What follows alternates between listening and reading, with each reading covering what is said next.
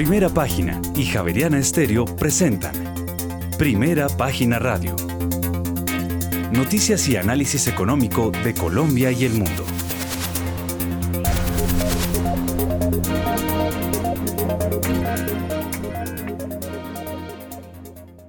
Muy buenos días, son las 6 de la mañana y 5 minutos. Eh, les damos la bienvenida a una nueva emisión de Primera Página Radio. Hoy iniciamos semana el lunes 6 de febrero del año 2023. Tendremos todas las noticias y el análisis económico de Bogotá, Colombia y el mundo hasta pasadas las 8 de la mañana. Bajo la dirección de Héctor Mario Rodríguez y Héctor Hernández, hoy presentamos la inflación mensual de enero de 2023 en Colombia fue del 1,78% y de la de los recientes 12 meses alcanzó el 13,25%. Además, tras más de un año, la inflación en Colombia volvió a ubicarse por debajo de las expectativas de los analistas y le da mayor margen de maniobra a la Junta del Banco de la República. Además, el índice de precios del productor aumentó 16,79% en enero frente al mismo mes del año anterior. En el 2022, el porcentaje estaba en el 21,81%. Por su parte, el ministro de Hacienda José Antonio Ocampo rechaza la propuesta de los sindicatos de tener un único régimen pensional. El gobierno no cambiará su idea de tres pilares. Además, el documento del Plan Nacional de Desarrollo tendría 240 artículos y 147 páginas. Las inversiones públicas ascenderían a 1.154 billones de pesos en este cuatrenio. Y los fondos de capital extranjero compraron un neto de test por 2,52 billones de pesos en enero de este año. Y más adelante, OCESA adquirirá parte del negocio de la empresa colombiana Sueño Estéreo. Tendremos estas y otras noticias hoy en primera página radio. Ya son las 6 de la mañana y 6 minutos Héctor Mario Rodríguez, muy buenos días. Muy buenos días, don Juan Sebastián, oyentes de Primera Página Radio en Javeriana Estéreo. Como siempre, eh, mucha noticia. Eh, veamos primero cómo está el talante de Wall Street en rojo. Rojo intenso, abriría los futuros en rojo 0.92% negativo el Standard Poor's, 0.74% negativo el Dow Jones, 1,11% en rojo el Nasdaq y hasta el Russell está en rojo, 0.78, es decir, que todo pinta para que la cosa esté hoy en negativo en la apertura de Wall Street. Lo mismo pasa con las bolsas europeas en estos momentos y pasó más temprano con las bolsas asiáticas especialmente por la atención del el globo, ¿no? Y el globo pasó por aquí, Cate que yo no lo vi, pero en Cartagena la Fuerza Aérea lo reportó y por las Antillas anda el otro globo chino porque ya el que andaba en Estados Unidos fue destruido. Y tenemos noticias grandes, como dijo Juan Sebastián, les vamos a ampliar la famosa compra de varios... Eh, eh, varias sociedades de entretenimiento colombianas por parte del mexicano estadounidense eh, Ocesa y em, la noticia que vamos también a ampliar en instantes y es una mega compra minera que se da y que tiene que ver también con Colombia. La minera más grande de Estados Unidos, Newmont, va a comprar la australiana Newcrest 17 mil, cerca de 17 mil millones de dólares. Newmont está presente en Colombia con un proyecto en Antioquia que se llama ANSA, una hiperlicencia que hay en Antioquia, que es controlada también por Orosur, Agnico, pues Newmont tiene presencia en Colombia y se crece, haría una de las hipermineras más grandes del mundo y eso tiene que ver con las movidas del oro que pasó rápidamente de 1.700 dólares y ya está por los 1.900 dólares. Vamos a contarles esas y muchas historias más en esta jornada, don Juan Sebastián. Pues ya tenemos las seis eh, de la mañana y nueve minutos y hasta ahora aprovechamos, le damos entonces una mirada al panorama internacional porque la correduría ING dijo en una nota de este lunes que el incidente del globo chino podría exacerbar la guerra tecnológica y tendrá un impacto negativo a corto plazo en el yuan de China. Ambas partes probablemente impondrán más prohibiciones de exportación de tecnología en diferentes industrias. Esta es una nueva amenaza para la interrupción de la cadena de suministro, aunque el riesgo de interrupción logística para la restricciones de COVID ahora ha desaparecido. Así se señaló en este comunicado. Este nuevo riesgo es eh, más un riesgo a largo plazo que, que inminente, explicó ING. El ejército estadounidense dijo este domingo que estaba buscando restos del presunto globo de vigilancia chino que derribó un día antes, mientras que Beijing instó a Washington este lunes a no escalar el problema ni tomar medidas adicionales para, para dañar sus intereses. El drama sobre el globo, que Beijing reiteró nuevamente que era una aeronave civil, que se desvió accidentalmente hacia el espacio aéreo de los Estados Unidos ha tensado más las relaciones, en lo que llevó a Washington a cancelar una visita planificada a Beijing por parte del secretario de Estado Anthony Blinken. La Marina de los Estados Unidos está trabajando para recuperar el globo y su carga útil y la Guardia Costera está brindando seguridad para la operación, dijo este domingo el general comandante del Comando de Defensa Aeroespacial de América del Norte y el Comando Norte de los Estados Unidos. Una recuperación exitosa mm, eh, podría darle a los Estados Unidos una idea de las capacidades de espionaje de China, aunque los funcionarios estadounidenses han minimizado el impacto del globo en la seguridad nacional. El incidente del globo se produce cuando Estados Unidos y China han tratado de reforzar las comunicaciones y comenzar a reparar los lazos que habían estado bajo una fuerte tensión en los últimos años debido principalmente a las tensiones en varios frentes, incluidos los esfuerzos de Estados Unidos para bloquear el acceso chino eh, a clave de vanguardia. China advirtió sobre repercusiones graves y señaló además que utilizará los medios necesarios para hacer frente a situaciones similares, sin dar más detalles, aunque algunos analistas señalaron que esperan que cualquier respuesta esté finalmente, Héctor Mario, calibrada para evitar que las relaciones bilaterales empeoren aún más. Mil gracias, eh, don Juan Sebastián. Pues a las seis y once minutos ya tenemos en línea a nuestros analistas invitados. Catalina Tobón, Camilo Ramírez Vaquero, Edgar Jiménez Méndez. Vamos a mirar con ellos el panorama del mundo, a dónde va, van las cosas el asunto era solo la Reserva Federal hasta la semana pasada y el asunto saltó al tema geopolítico en las últimas horas e incluso ya involucra a Colombia, pues bueno, pero desde el tema meramente geopolítico no creo que vaya a haber mucho inconveniente con China eh, desde el punto de vista de Colombia, ¿no? Eh, Estados Unidos sí puede tomar decisiones, incluso como dijo ya ING, puede que haya repercusiones sobre el yuan chino, sobre las empresas tecnológicas chinas y el asunto pase de castaño oscuro en las próximas horas. Damos la bienvenida a Catalina Tobón, actualmente gerente de estrategias e investigaciones económicas de Scandia, economista de la Universidad Javeriana con especialización en finanzas del CESA. Catalina, bienvenida a Primera Página Radio. Buenos días, Héctor Mario. Buenos días a los oyentes de Primera Página, la mesa de trabajo. ¿Cómo están? Pues bien, Catalina, viendo a ver eh, quienes estuvieron por Cartagena, eh, bueno, con avión a bordo, tuvieron que haber visto el famoso globo que dice China es meramente meteorológico, una nave civil, pero en Estados Unidos el que andaba por allá sí fue destruido sobre el mar para evitar que cayeran sus restos en áreas pobladas. Ahora vemos cómo se va a escalar el asunto, pero miremos la coyuntura, Globo, Fed, eh, el dato de empleo bueno de Estados Unidos, eh, eh, que como se sabe cuando es bueno es malo, bueno, veamos la perspectiva suya, Catalina.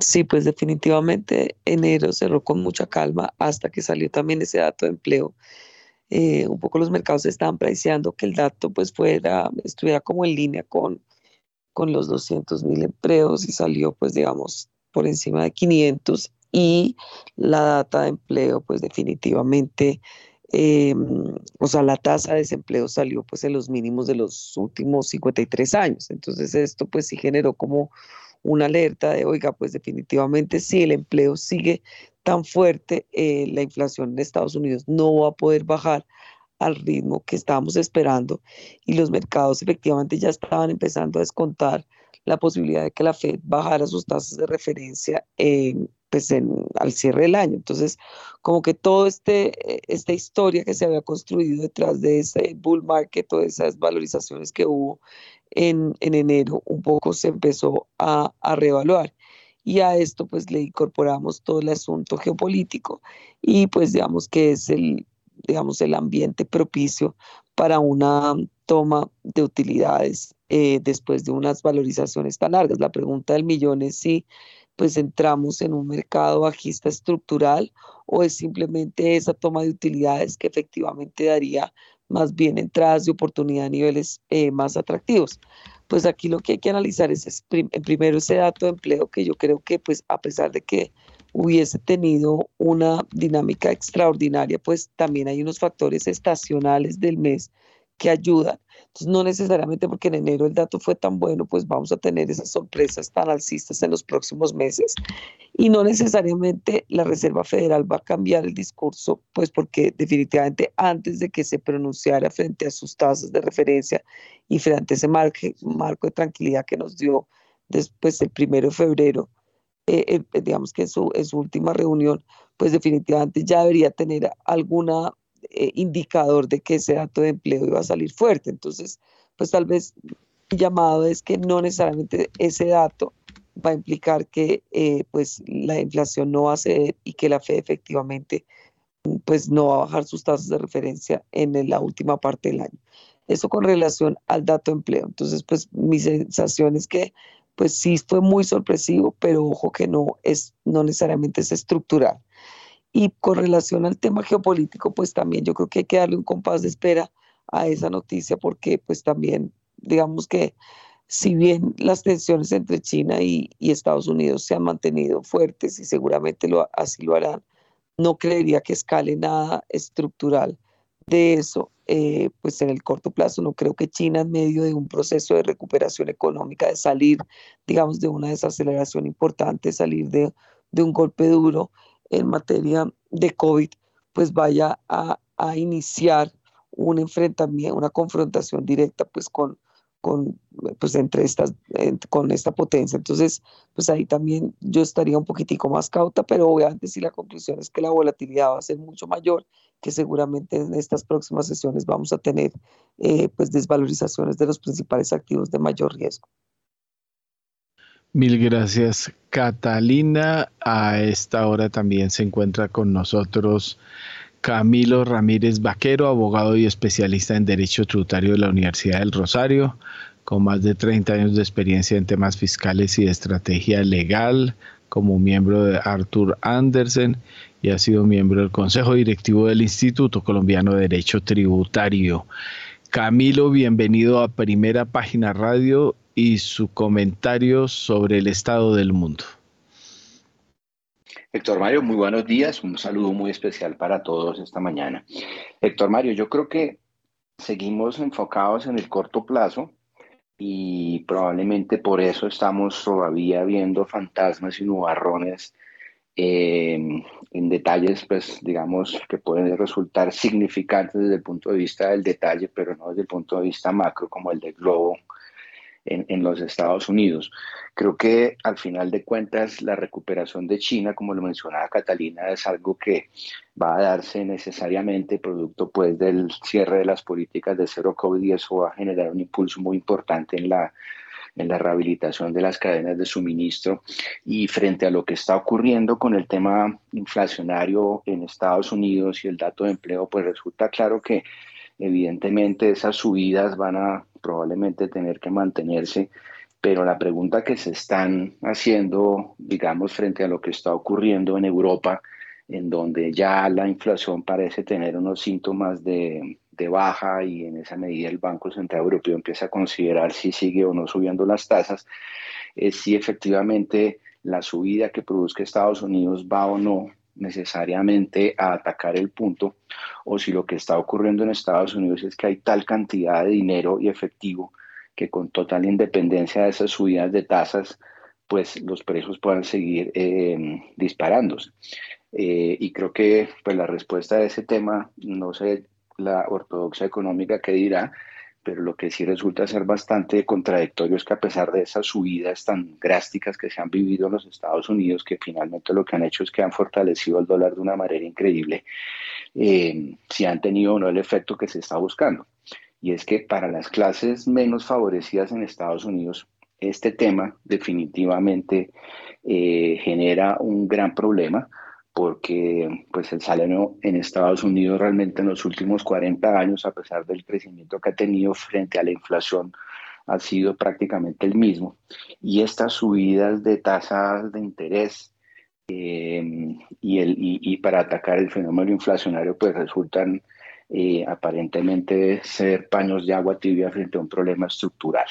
De manera que creo que, como decía hace un segundo, mirando en largo plazo, hay unos temas de acomodamiento en la economía americana que tendrán que producirse seguramente más adelante con medidas que probablemente impliquen un aumento aún mayor en el salario mínimo eh, para poder darle a las clases menos favorecidas en los Estados Unidos la capacidad de sobrevivir. Y pues eso va a tener un efecto sin duda alguna en la inflación y la subida de tasas pues sin duda alguna eh, que repito es un tema coyuntural de los últimos años, no tiene nada que ver con un problema de fondo que repito es ese, el de la capacidad adquisitiva real de los trabajadores en Estados Unidos, de manera que habrá que ver cómo termina siendo este acomodamiento porque repito, creo que la coyuntura de los últimos tres años nos está atrapando y no nos está permitiendo ver el camino a largo plazo que probablemente va a exigir sacrificios adicionales eh, en, en, términos de, de, incrementos de los salarios y de, digamos, rehabilitación de la capacidad adquisitiva que tienen o necesitan tener muchísimos trabajadores en los Estados Unidos y al final va a tener una incidencia muy importante a nivel global. Mil gracias, eh, don em, Camilo Ramírez. Eh, vamos en este instante con Edgar Ricardo Jiménez Méndez, nuestro otro analista invitado, contador público de la Universidad Nacional de Colombia, especialista en finanzas de la Universidad de los Andes, máster en creación y dirección de empresa de la Universidad Antonio de Nebrija de la Universidad EAN y es profesor en finanzas de la Universidad Jorge Tadeo Lozano. Edgar, bienvenido a Primera Página Radio y su comentario. Bueno, pues muy buenos días, Héctor. Un saludo para, ustedes y para toda la audiencia.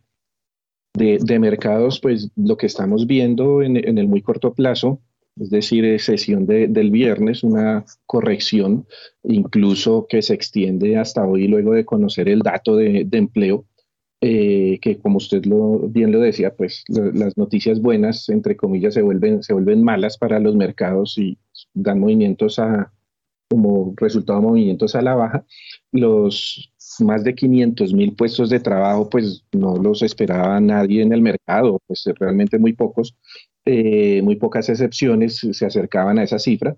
Eh, y eso fue explicado en parte pues por algunas variaciones inesperadas por el lado de, alojamiento, alimentación, el tema de, bares o hoteles, restaurantes, una generación un poco más allá de las, de las expectativas eh, durante el periodo pues, que se está analizando.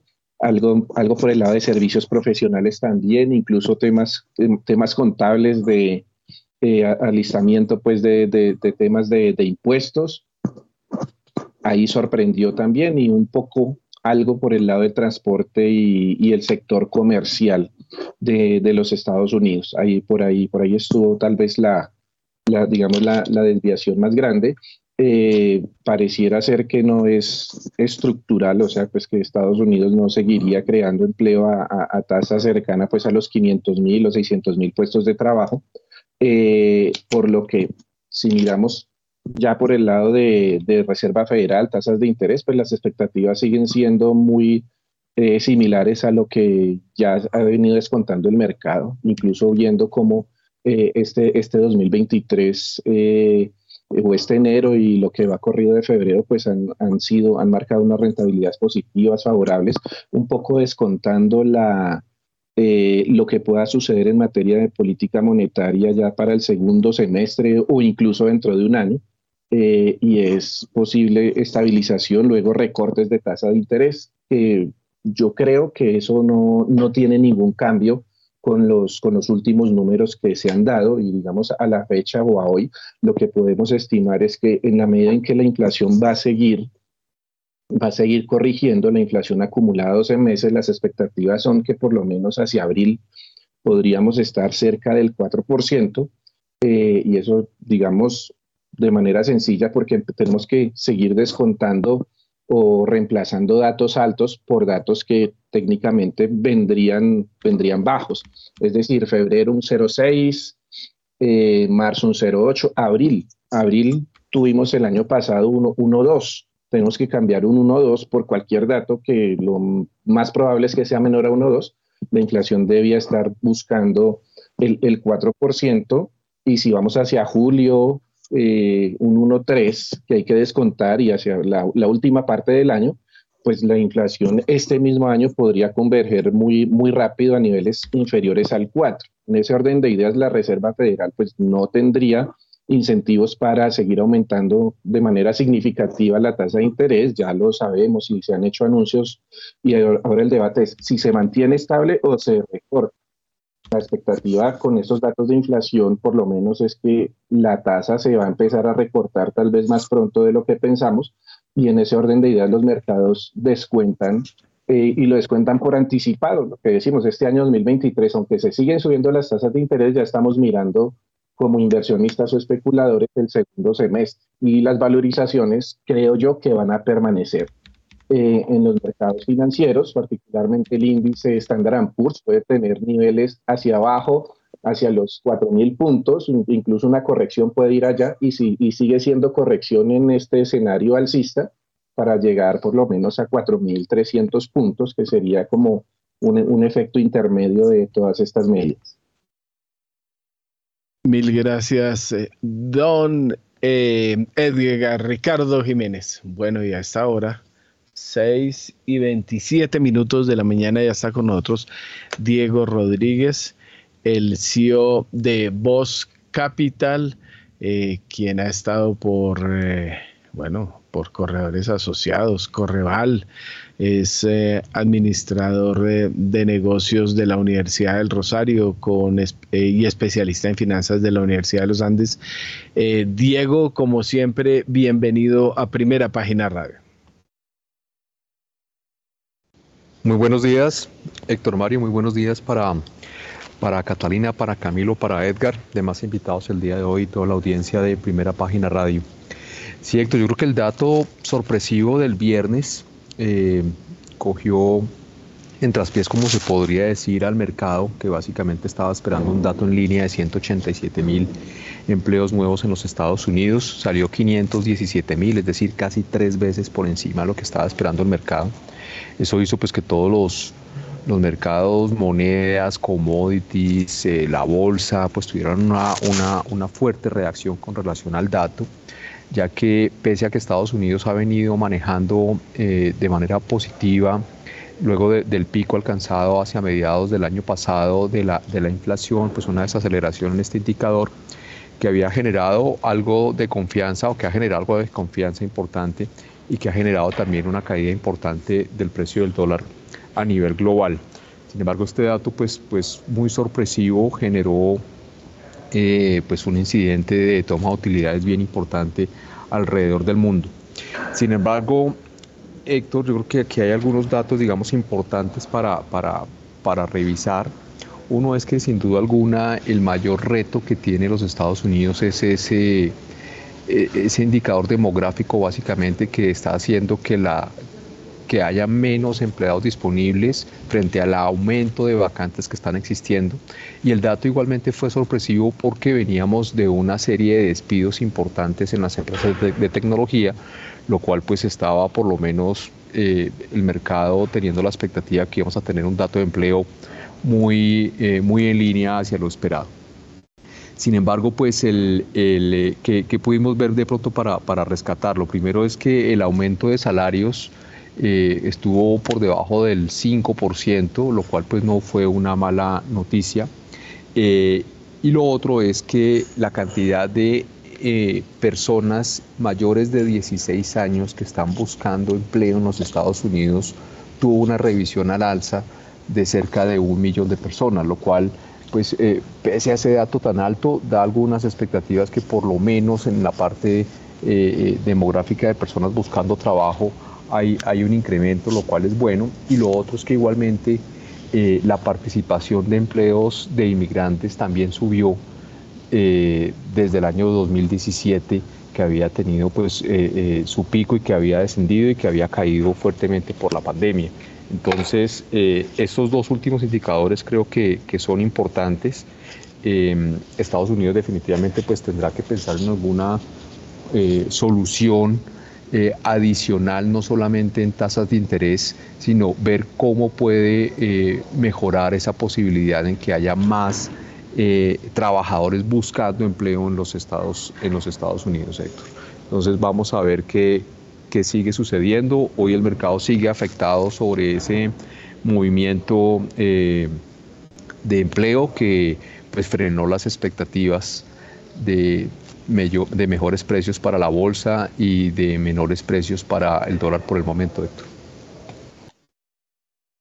Bien, gracias Diego. Pues son en este momento las 6 de la mañana y 31 minutos y vamos a revisar cómo andan los mercados en el mundo, pero antes una recomendación porque Pay es una alternativa de inversión inmobiliaria con horizonte de largo plazo. Conozca más sobre la inversión en Pay en la página web www.pay.com.co 6 y 31. En primera página radio, las bolsas del mundo.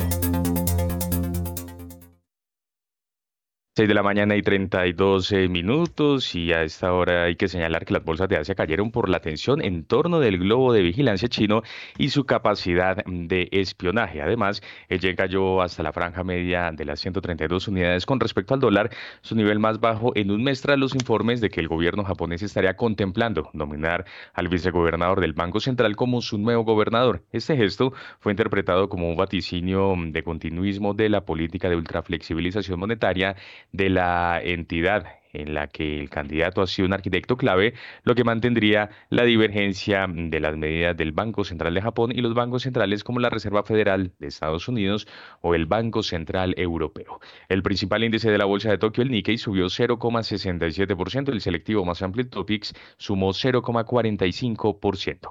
El índice de referencia de la bolsa mm, de Shanghái cayó 0,76%. Por su parte, el parque de Shenzhen cedió 1,18%. El índice de referencia de la bolsa de Hong Kong, el Hang Seng, cayó 2,02%, mientras que el principal índice de la bolsa de Seúl, el Kospi, cayó 1,7% este lunes.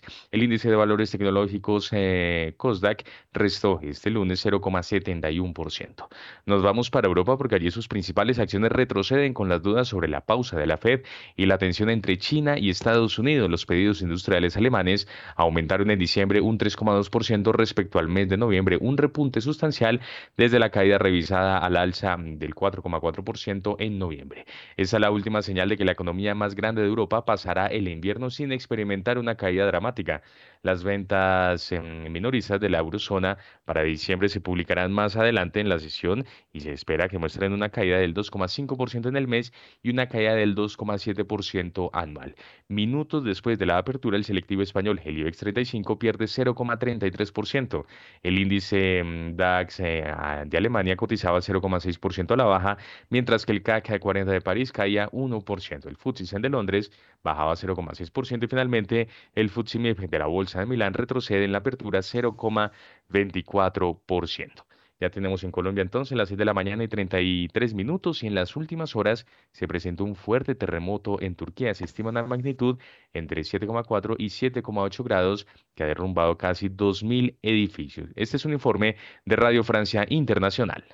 La tierra ha temblado con una fuerza inusitada esta madrugada en el sudeste de Turquía y el noroeste de Siria. Un terremoto de magnitud 7,8 ha provocado que multitud de edificios se vinieran abajo atrapando a sus ocupantes. En Turquía se han derrumbado más de 1.700 edificios entre mezquitas, hospitales y sobre todo viviendas, algunas de hasta 17 plantas. Equipos de rescate trabajan en ellos retirando cascotes y abriendo túneles para tratar de hallar supervivientes en unas condiciones muy difíciles debido a la borrasca que azota la zona, con lluvia, nieve y temperaturas por debajo de los 5 grados. Las Fuerzas Armadas han sido movilizadas y se ha creado un corredor aéreo para favorecer el transporte de aviones y efectivos a la zona afectada. Ankara también ha pedido ayuda a los países vecinos Estados Unidos, la Unión Europea y Azerbaiyán ya han mostrado su disposición a cooperar en las tareas de búsqueda. En Siria la situación es tanto más grave ya que al seísmo se añade la situación de guerra desde hace una década. Los muertos se cuentan por cientos en una zona donde además se concentran tres millones de desplazados por el conflicto viviendo en condiciones muy precarias. Desde Estambul, Andrés Mourenza para Radio Francia Internacional.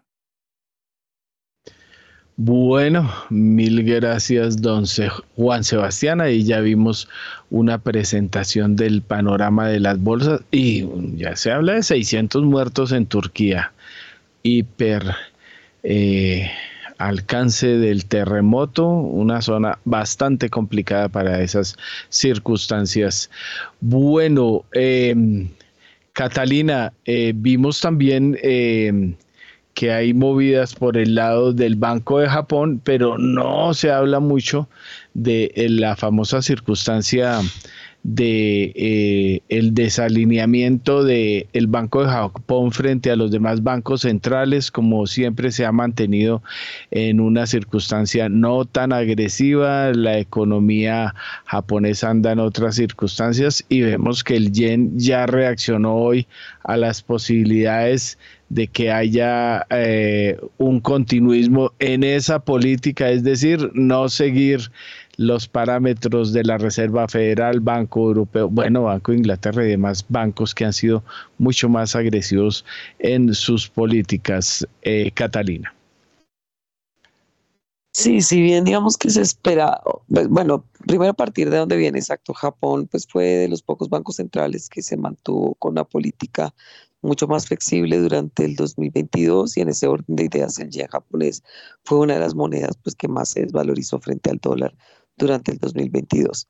A comienzos del 2023 habíamos visto pues un repunte del yen japonés, em, pues primero ante una expectativa de menor ritmo de, incrementos de tasas por parte de la Fed, pero también por una expectativa de que el Banco Central japonés pues seguramente se iba a alinear un poco más eh, con pues con la dinámica de otros bancos centrales que empezaron un poco más tarde con sus subidas de tasas, teniendo en cuenta que la economía japonesa pues efectivamente se ha recuperado y ha mostrado un mejor dinamismo en el corto plazo. En ese orden de ideas, pues un poco si efectivamente no, no hay cambios, pues eh, el Banco Central japonés mantendría esa, esa dinámica del pues, de la tasa de interés inalterada con condiciones financieras relativamente laxas, eh, lo que en cierta forma pues mantendría ese yen japonés relativamente débil frente a otras monedas. Vamos a ver qué pasa, pues toca empezar, pues toca seguir monitoreando cómo, va, cómo viene la data en Japón y si efectivamente la economía sigue mostrando un buen dinamismo, pues tarde o temprano les va a tocar subir un poco eh, las tasas de interés, eh, pues para evitar que efectivamente las presiones inflacionarias se les puedan pues salir de, la expectativa. Eh, sin embargo, pues también hemos visto que la economía japonesa pues también ha, ha sido pues ha tenido una inflación bastante defensiva y en ese orden de ideas pues las preocupaciones también estarían bastante acotadas en ese frente. Muy bien, gracias Catalina. Pues ya son las 6 y 38 de la mañana, Héctor Mario, y si me permite actualizamos información hasta ahora desde Europa. Sí, hágale, creo que salió dato clave eh, fresquito. Sí, señor, tiene que ver justamente con eh, las ventas minoristas en diciembre del año inmediatamente anterior de la zona euro que tuvieron una variación anual del menos 2,8% y una mensual de menos 2,7% por debajo de lo que esperaba el mercado. Las ventas minoristas de la eurozona tuvieron una contracción anual del 2,5% en noviembre de 2022 y los analistas del mercado esperaban un dato del menos 2,7% para el mes de enero. Además, la variación mensual de noviembre fue de 1,2% y se esperaba una cifra del menos 2,5% para el primer mes de este 2023. Reiteramos entonces, en diciembre de 2022 las ventas minoristas de la eurozona tuvieron una variación anual de menos 2,8% y una variación mensual de menos 2,7% por debajo de lo esperado por el mercado. Bueno, pues eh, aquí veo, hagamos actualización, eh, punto 92 el estándar Ampurs en negativo eh, para futuros, apertura en rojo, punto 72 el Dow Jones, 1.12 cae el Nasdaq, rojito intenso para apertura en Wall Street, como dijimos, por la sorpresa. Ah, bueno, venga a ver petróleo WTI punto 35 y punto 60 el Bren para actualizar en directo con la pantalla. Como les decíamos, el dato de Estados Unidos del viernes está mandando a rojo a eh, los mercados en estos momentos, además de la tensión entre Estados Unidos y China. Oiga, don Camilo, es que acabo de ver una noticia aquí fresca en primera página, porque lo voy a meter a usted. Eh, ya ha visto todo lo que le han metido al plan de desarrollo, que suele suceder, ¿no? No vamos a decir que es que este es el exótico. Eh, creo que le han metido hasta, bueno, de de todo lo que no tiene que ver con el plan de desarrollo, le, meten al plan de desarrollo. Aquí hay cambios hasta en las multas de la superintendencia de sociedades, pero estoy aquí tratando de ver fresca la noticia, está tan fresca que no se deja coger. Se corrió para las 5 pm de este lunes la presentación del Plan Nacional de Desarrollo 2023-2026 que contempla inversiones por 1.154 billones, 1.154 billones. Se iba a eh, presentar a las 9 de la mañana, pero la agenda de don Gustavo Petro volvió a correr las circunstancias. Entonces, esa es la noticia fresquita de hoy. Se traslada, se pospone para las 5 pm presentación del Plan Nacional de Desarrollo. Anoche, eh, bueno, eso tiene que ver también con la agenda, ¿no? Están apenas durmiendo porque hasta tarde fue la reunión en Ato Grande, eh, COMPES y además eh, Consejo de Ministros. La circunstancia fue bastante larga desde las 6, 7 de la noche. Don Camilo Ramírez, su comentario eh, inicial sobre ese tema. Héctor Mario, el, Plan Nacional de Desarrollo normalmente en los gobiernos es la hoja de ruta para los cuatro años siguientes de administración y tiene, digamos que, una importancia sustancial porque determina finalmente cuál va a ser la orientación del gasto eh, en ese periodo y la inversión pública, evidentemente. Y pues claramente es el, el, primer gran eh, acuerdo político que tiene que hacer el presidente con el Congreso para reflejar todas las promesas electorales en, normas que finalmente pues tienen carácter vinculante. El Plan Nacional de Desarrollo tradicionalmente ha sido, repito, una componenda con los congresistas porque ahí mete la mano todo el mundo para que sus regiones sean satisfechas y las aspiraciones pues de los, de los electores aparezcan ahí reflejadas y da para todo. Y ahí termina prácticamente metiendo muchas veces reformas tributarias disfrazadas, reformas eh, en el tema administrativo y en este caso particular, pues por lo que se ha, lo poco que se ha venido, digamos, eh, eh, conociendo por parte del público es que estaban incluyendo facultades extraordinarias del presidente para adoptar una serie de decisiones en temas que normalmente deberían ser competencia del Congreso. creo que la, presentación que tiene que hacer Petro pues es esencial porque, repito, le va a dar mucha claridad algo a, la, a, la, población sobre ciertos temas que en este momento están un poquito al garete eh, y que se han comentado mucho, pero sobre los cuales no hay proyectos definitivos que se puedan comentar, como el tema eh, de salud, el tema pensional, etcétera, etcétera, porque ahí normalmente hay algunas puntaditas de qué es lo que pretenden hacer, pero va a ser pues básicamente una, una discusión bastante interesante al seno del Congreso, que como digo yo, no admite muchísimas veces eh, oposición grande, porque como en este plan de desarrollo, que es un plan donde, repito, ahí van todas las aspiraciones de todos los congresistas, normalmente ellos aprueban lo que sea con tal de que les metan algo que los favorezca particularmente. Eh, creo que en, ese, en este plan que, repito, eh, se hace ya con posterioridad una reforma tributaria en la cual pues haya más o menos certeza de cuánta plata va a recibirse adicionalmente, vamos a saber finalmente para dónde se va a ir esa plata, porque cuando se aprobó la reforma tributaria pues quedó muy claro cuánto iba a entrar, pero no se dijo para dónde iba a ir. Digamos que en estos últimos meses se ha generado alguna confusión porque han aparecido gastos extraordinarios como el subsidio que se está dando al, al, al SOAT, eh, el tema de los peajes, etcétera, etcétera, que al final de cuentas están generando la sensación de que esa plática se está yendo por las rendijas y es bueno saber finalmente con este plan eh, de manera ya formal dónde es que se van a terminar invirtiendo esos recursos, de manera que es una buena noticia que haya una presentación para empezar a discutir el tema y saber para dónde vamos finalmente en estos cuatro años.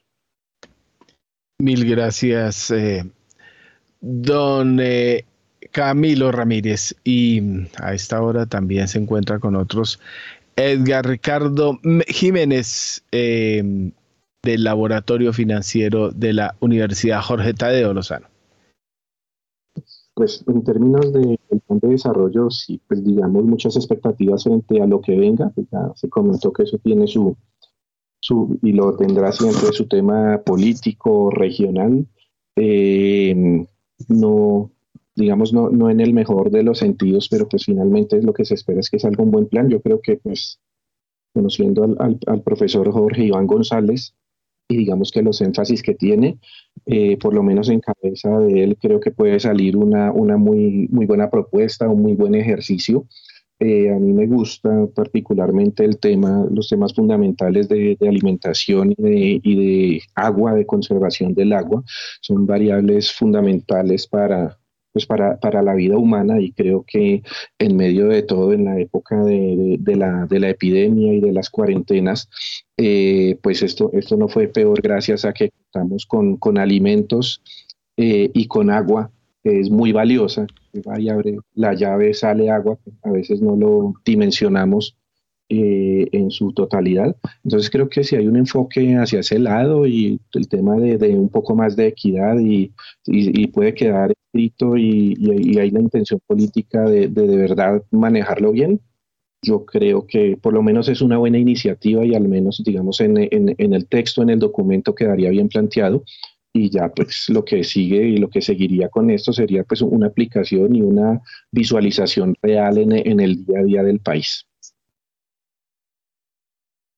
Mil gracias, eh, don eh, Edgar. Eh, Ricardo Jiménez. Bueno, eh, Catalina, ya que me salté a, la dama con el tema global, Catalina, bueno, no vamos a tener ya, ya nos estamos, eh, nos toca eh, acostumbrarnos a cambios de agenda, ¿no? O sea, 9 de la mañana se iba a presentar, ahora a las 5 de la tarde, pero esto es el gobierno del cambio y el cambio eh, se posterga. Bueno, Catalina Tobón, su comentario a esta hora.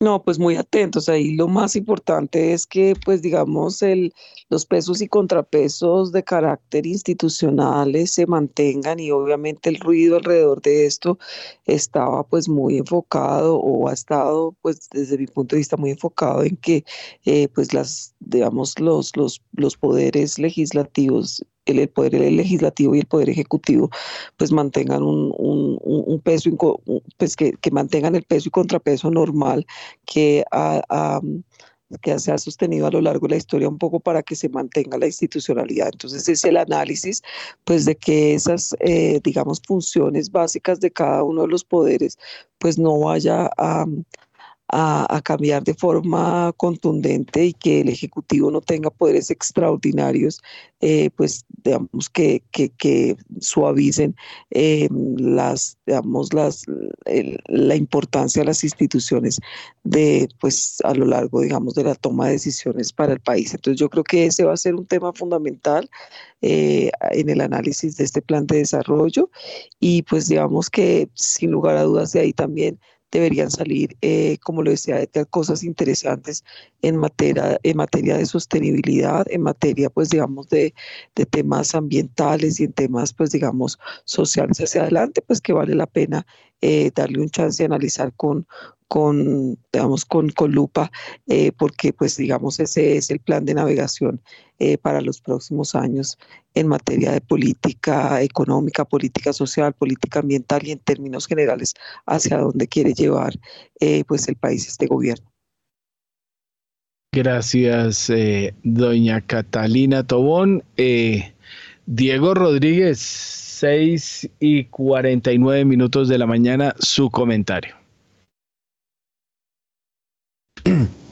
Pues Héctor, uno, un plan de desarrollo tendría las expectativas que fuese finalmente una guía y una ruta de cuál va a ser el plan en el cual el país piensa enmarcarse para tener un crecimiento económico que realmente nos saque de la pobreza y que dejemos tanta retórica y realmente nos pongamos a hacer cosas. Y, y ahí es donde vienen las dudas fuertes. Hay un entorno global muy importante eh, debido a, lo que está sucediendo en el entorno geopolítico, eh, que está generando una posibilidad muy importante de reconfiguración de las cadenas de suministro.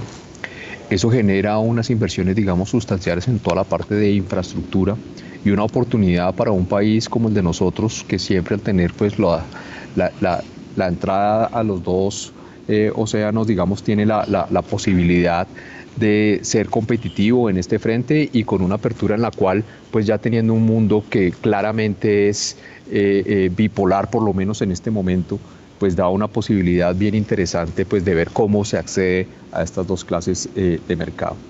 Una retórica muy fuerte hacia toda la parte de energía renovable, pero que en la realidad eh, pues la parte inversionista necesita ver realmente incentivos para poder ejecutar los proyectos, necesita ver avances con todo lo que tiene que ver con la relación de las comunidades, que es lo que tiene realmente frenado la, la, inversión y todo lo que tiene que ver con la inversión realmente hacia el lado de la sostenibilidad. Yo creo que eh, si no hay acciones concretas con relación al manejo de las aguas en, en, en Colombia, eh, muchos de nuestros ríos tremendamente contaminados y ahí no se ve un plan específico realmente que, que haga que la retórica de ser la potencia mundial de la vida efectivamente se vuelva en hechos y no solamente en palabras.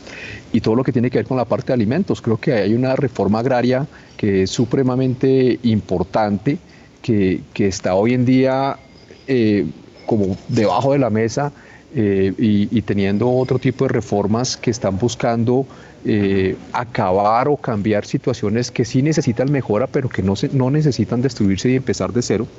Y ahí se ve algo de desenfoque. Entonces, muy a la expectativa de cómo sale este plan, eh, que ojalá tenga realmente una visión de desarrollo y no una visión política de tratar de, de hacer un pulso frente a la institucionalidad, Héctor.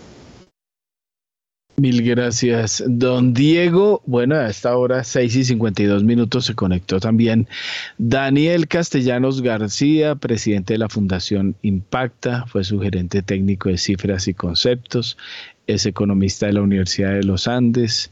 Eh, bueno, Daniel, bienvenido como siempre y dos cosas. Uno, primero su panorama del mundo. Hay la semana pasada el tema era Reserva Federal, el viernes se cambió el tema por la fortaleza del empleo de Estados Unidos, pero el fin de semana dos globitos embobaron a todo el mundo y ahora tienen el lío geopolítico a China y Estados Unidos. Su comentario sobre eso y su comentario sobre el ahora postergado plan de desarrollo de 9 de la mañana hasta las 5 de la tarde, como suele suceder en este gobierno.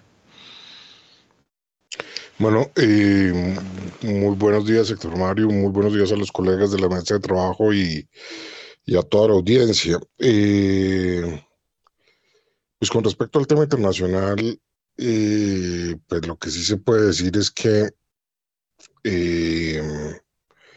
ese tema de los globos es, es realmente pues infortunado en este momento.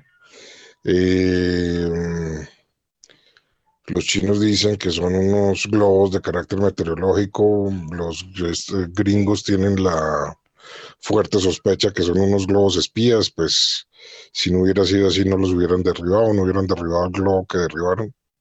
Así que es bastante probable creer que son globos espías y que eso, sin lugar a dudas, va va a generar una tensión adicional entre, entre China y Estados Unidos que, que nunca han tenido relaciones fáciles en los últimos meses, que se han eh,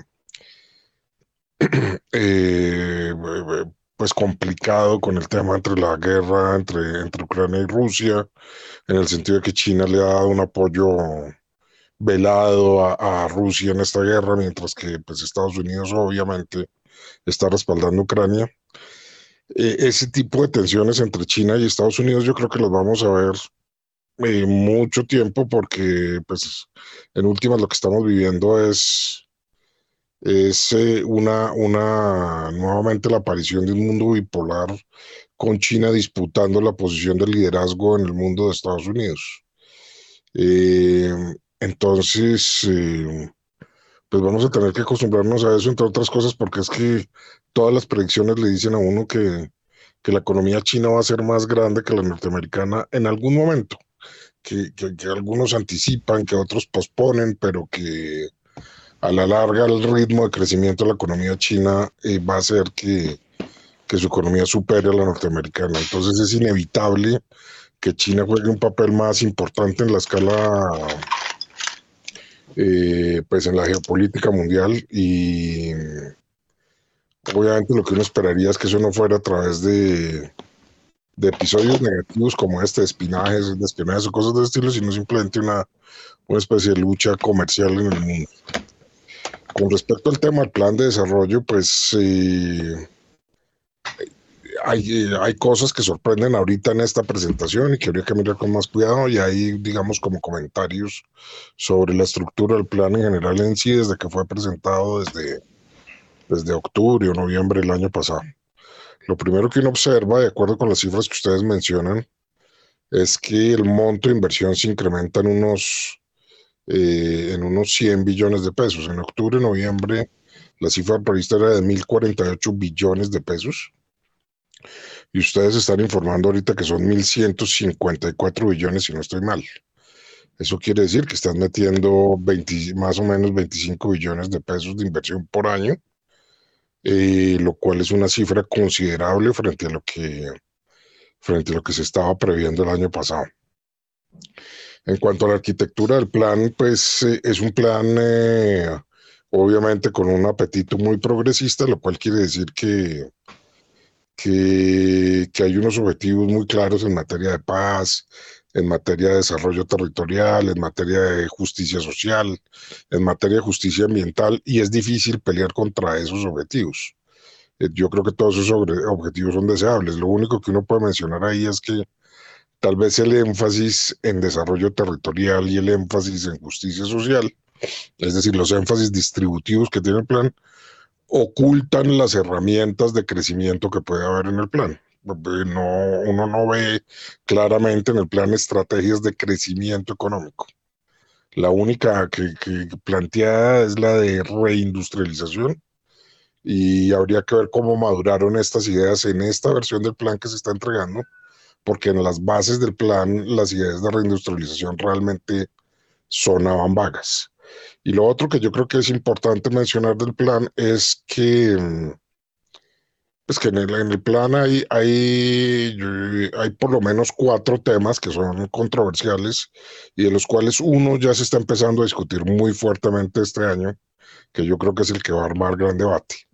Los cuatro temas que yo identifiqué como controversiales del plan de desarrollo son los temas de, de tenencia de la tierra, todo el tema de alimentación y cumplimiento del acuerdo de paz implicaba una reforma, pues una reforma rural integral muy fuerte, eh, que implicaría un cambio de propiedad de la tierra importante en, el, en las zonas rurales de Colombia. Eso se ha venido matizando, pero eh, digamos, eso es una de las grandes, eh, de las grandes revoluciones que tiene el plan. Lo segundo es el tema de reforma del sistema de protección de seguridad social, eh, eh, y pues ya estamos empezando a ver las propuestas en salud y pensiones que con, yo creo que con toda atención y con toda razón están acaparando la atención de la discusión. Está el tema de la lucha frontal del hambre, que yo creo que es una propuesta muy importante el plan de desarrollo. Y está otro tema muy polémico que es el de transformación productiva y transición energética. Entonces, en síntesis, ya sé que me he alargado mucho, pero eh, en síntesis yo diría que el plan tiene unos objetivos loables que habían sido largamente pospuestos en Colombia y que necesitaban ser recuperados, pero la implementación de políticas en algunos de esos campos pues va a ser muy polémica y, sobre todo en los temas de seguridad social, de protección social, eh, pues vamos a ver cómo se materializan este año. Y, y yo creo que eso va a dar la fibra de cuál es el verdadero talante del gobierno de Petro. Don Daniel, es que como somos, eh, bueno, en esto vamos a decir que el globo chino lo mandaron eh, para ver si era verdad que el metro elevado lo habían mandado subterráneo. Bueno, en eso salimos con ese cuenta chistes. Don Juan Sebastián, conectemos y vamos con las otras noticias del plan de desarrollo. Sí, señor, pues en este momento aprovechamos entonces y actualizamos comportamiento del petróleo. El de referencia Brent sube 0,63%, llega a 80 dólares con 44 centavos el barril, mientras que el WTI se cotiza sobre los 73 dólares con 69 centavos el barril, sube en este momento 0,41%. 7 de la mañana en punto, pausa comercial y ya volvemos.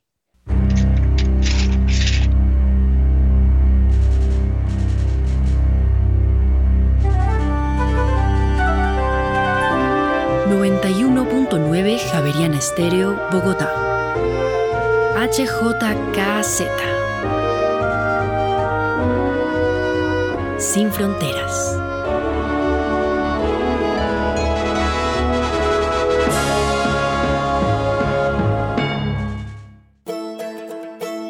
Relatos de País, una serie que recoge voces e historias de diferentes lugares de Colombia ha sido un departamento completamente golpeado por el conflicto y eso ha dado para que Arauca se haya convertido en un municipio receptor de la población víctima del departamento.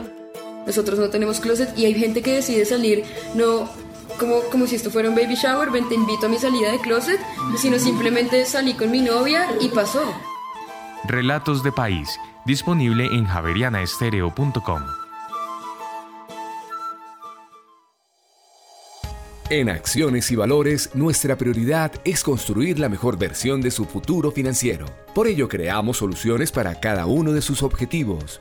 Descubra nuevas formas de ahorrar y simplifique todo desde el celular a través de inversiones digitales desde un peso. Genere rentabilidad y a la vez impacto positivo en el mundo con inversiones responsables. Construya su plan de inversión personalizado con asesoría exclusiva y especializada Optimice el manejo de recursos de su empresa por medio de soluciones de tesorería. Realice envíos y pagos internacionales seguros de la mano de nuestro aliado Western Union. Es momento de crear metas juntos. Conozca la mejor forma de hacerlo. Contáctenos en www.axivalores.com o al WhatsApp 323-236-5222, vigilado y regulado por la Superintendencia Financiera de Colombia.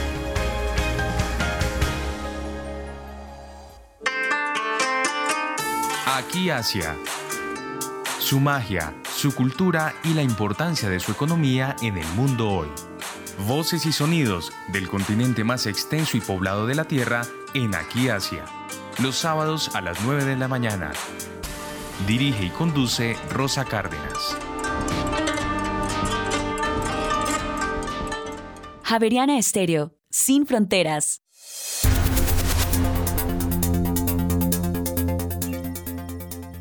En Colombia son las 7 de la mañana y 3 minutos. Continuamos en primera página radio y en otras noticias. Actualizamos hasta ahora la minera Newmont de Estados Unidos con presencia en Colombia propone comprar por 16.988 millones de dólares a Newcrest. El proyecto ANSA en el departamento de Antioquia es una empresa conjunta entre la canadiense Orosur Mining y los productores de oro Newmont de Denver y la canadiense Angico Eagle Mines eh, Limited que consta de más de 7 licencias, 3 concedidas y 4 solicitudes por un total aproximado de 207 kilómetros cuadrados. Este proyecto está ubicado, Héctor Mario, a 50 kilómetros al oeste de Medellín, 107 kilómetros más o menos por carretera y a pocos kilómetros al oeste del río Cauca. Retiramos entonces la minera Newmont de Estados Unidos propone comprar por 16.988 millones de dólares a Newcrest. Sí, los, los casi 17 mil millones de dólares. El proyecto ANSA está ubicado en el occidente de Antioquia, a 82 kilómetros de Medellín. Eh, eh, tiene un acuerdo entre Orosur. Orosur es una compañía de origen chileno, pero ahora es canadiense. Está Newmont y está Agnico Eagle, que es, que es otra canadiense. Este proyecto ANSAM eh, eh, está siendo explotado por una minera que se llama Monte Águila, que es fruto de la propiedad 49% entre Orosur y 51% de Newmont, la nueva compradora. Newmont es la mayor minera del mundo, eh, con sede en Estados Unidos, Denver, Colorado, y esa es la operación que mueve los mercados en estos momentos en el mundo minero energético, don Juan Sebastián. Pues ya son las 7 de la mañana y 5 minutos y, nos conectamos de inmediato entonces con Daniel Tábara, justamente Daniel, porque como lo venimos diciendo, se va a llevar a cabo hoy la presentación del Plan Nacional de Desarrollo. Se postergó desde las 9 de la mañana a las 5 de la tarde, pero usted tiene los detalles de este documento. ¿Cuáles son los hallazgos y qué nos puede compartir, Daniel? El documento del Plan Nacional de Desarrollo tendría 240 artículos y 147 páginas. Las inversiones públicas ascenderían a 1.154,8 billones de pesos en este cuatrienio.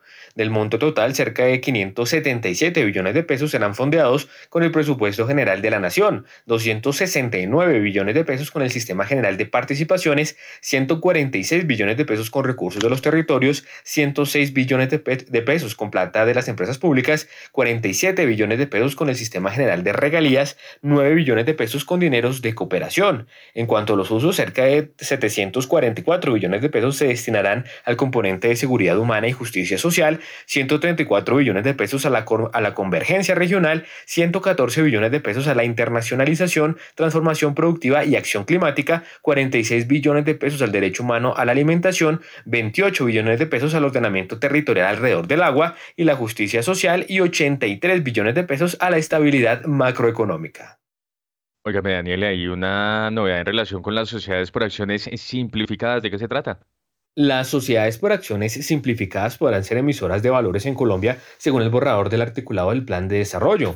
Esta medida, según el documento, e implica que podrán inscribir sus valores en el Registro Nacional de Valores y Emisores y negociarlos en bolsas de, valores en los términos y condiciones que determine el Gobierno Nacional a través del Ministerio de Hacienda. Entre esas condiciones se considerarán aspectos relacionados con los estatutos y con el gobierno corporativo de este tipo de sociedades. Cabe mencionar que esta disposición se había incluido en la reforma al mercado de capitales que naufragó en el Congreso el año pasado, tanto en su versión 1.0 como en la 2.0, que ni siquiera fue discutida en sus primeros debates más se conoce este documento, Daniel? A la unidad de valor básico serán atados los bienes y servicios en Colombia. Se ajustará anualmente con inflación sin alimentos ni regulados y su valor para 2023 será de 10 mil pesos. Como se recuerda, el Ministerio de Hacienda empezó a finales del año pasado el proceso de desindexar las distintas actividades económicas del salario mínimo. En un principio las tuvo que atar a la unidad de valor tributario, pero la intención era que quedaran ligadas a la inflación básica. Por este motivo, según el borrador del articulado del Plan Nacional de Desarrollo, el gobierno creará la unidad de valor básico. Eso quiere decir que todos los cobros, sanciones, multas, tarifas, requisitos financieros para la constitución, la habitación, la operación o el funcionamiento de empresas públicas y o privadas, requisitos de capital, patrimonio o ingresos para acceder o ser beneficiario de programas del Estado, montos máximos establecidos para realizar operaciones financieras, montos mínimos establecidos para el pago de comisiones y contraprestaciones definidas por el legislador, entre otros deberán ser calculados con base en su equivalencia en términos de la, U, de la unidad de valor básico del año 2023. Muy bien, Daniel. Y en relación con los eh, recursos que se van a destinar a la transición energética y la reforma agraria, ¿qué se sabe? El Plan Nacional de Desarrollo creará un nuevo fondo que administrará los recursos que se destinarán a la transición energética y la reforma agraria, entre otros temas. De acuerdo con el borrador del articulado de este proyecto de ley, el fondo contará con un comité fiduciario y constituirá las subcuentas necesarias para la adecuada administración de los recursos. Cada una de estas subcuentas tendrá su propio comité de administración sectorial en aras de una gobernanza autónoma independiente en atención a la naturaleza y destinación de los recursos de cada subcuenta. En particular, se financiará con recursos del presupuesto de la, de la Nación inversión, recursos provenientes de cooperación internacional, donaciones, recursos que aporten los, las demás entidades públicas y cualquier otro recurso de destinación específica dirigido al fondo o provenientes de la liquidación de otros fondos relacionados con las líneas estratégicas y también sus rendimientos financieros. Bueno. gracias, Daniel Tamara. Mil gracias, don Daniel Tamara. Mil gracias, don Juan Sebastián. Bueno, Catalina, ahí entramos en más detalles de lo que se espera sea el plan de desarrollo, que hasta que no sea presentado, obviamente no se dirá la palabra final. Eh, como dijo Daniel, 100 eh, billones más de lo que se había presupuestado muchos elementos más, como hemos visto, muchos temas más y como siempre el debate de Camilo eh, que aprovechan muchos para meter sus temas hasta reformas tributarias. Catalina, su comentario. Sí, de acuerdo. Y pues también hacia adelante ver la capacidad de ejecución, porque pues digamos en gobiernos anteriores y normalmente digamos en, en, en la historia un poco de la administración pública es eh, pues muchos temas de mapas de navegación y pues digamos eh, temas de sí de retórica un poco de campaña y, y, de documentos pues a la hora de, ver la realidad y la capacidad efectiva de ejecución y el cumplimiento un poco de esas promesas y de esos eh, planes pues eh, se puede ver un poco matizado eh, o se ha visto matizado a lo largo de la historia. Entonces, pues no solamente es lo que se plantea, sino la capacidad de ejecutarlo, la viabilidad del proceso y obviamente pues la discusión que se dará hacia adelante en torno pues a los diferentes temas que convergen ese, ese plan de, de navegación. Gracias, Catalina. Edgar Jiménez Méndez del Laboratorio Financiero de la Jorge Tadeo. No, pues eh, simplemente agregar que, ojalá pues el, el, país y sus dirigentes eh, pues tengan la grandeza de, hacer frente a, eventos como este, a este plan de desarrollo, para hacerlo de, una manera equitativa, seria, pensando realmente en el país y no como suele suceder desafortunadamente, eh, que obedezca a intereses muy, muy particulares las iniciativas son buenas, son muy interesantes, hay un plan, hay un plan de trabajo que, que vale la pena observar.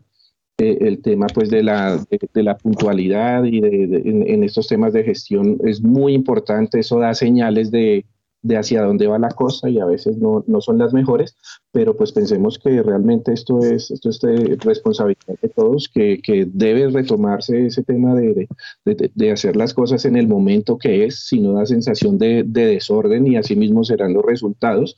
Eh, por lo tanto, pues en el papel, las ideas, lo que se recogió, todo fue muy, muy interesante. Eh, y esperemos pues que, que todo el país y entre todos pues podamos sacar esto adelante.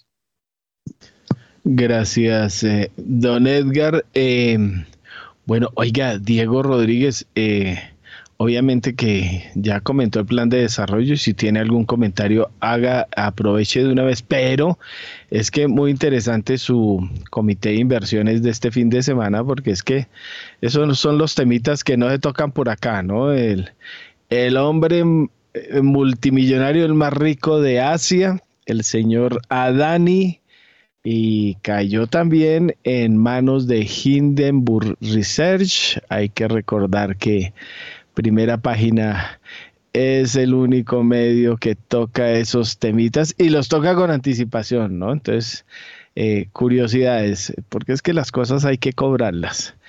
Eh, revelamos la historia de Farmacielo, el personaje que estaba detrás, eh, condenado por la SEC, con su tío por fraude, lo hicimos caer cuando iba a salir a, Bolsa Farmacielo y ahí está Farmacielo, 131 millones de dólares en pérdidas y luego cae Hindenburg Research y revela todas las manipulaciones y fraudes eh, detrás de Farmacielo. Luego, como era obvio, los señores, ajá, en Barranquilla, los de eh, Tecnoglass, ahí cayó Hindenburg Research. Obviamente que le cogimos apenas a Hindenburg ¿cuántos fue? ¿Siete, ocho años? Desde 2013 habíamos denunciado todo lo que era el montaje y por qué estaba eh, Tecnoglass en eh, Barranquilla, ¿no? Puerto de salida muy clave. Bueno, estaban ahí los señores de Tecnoglass.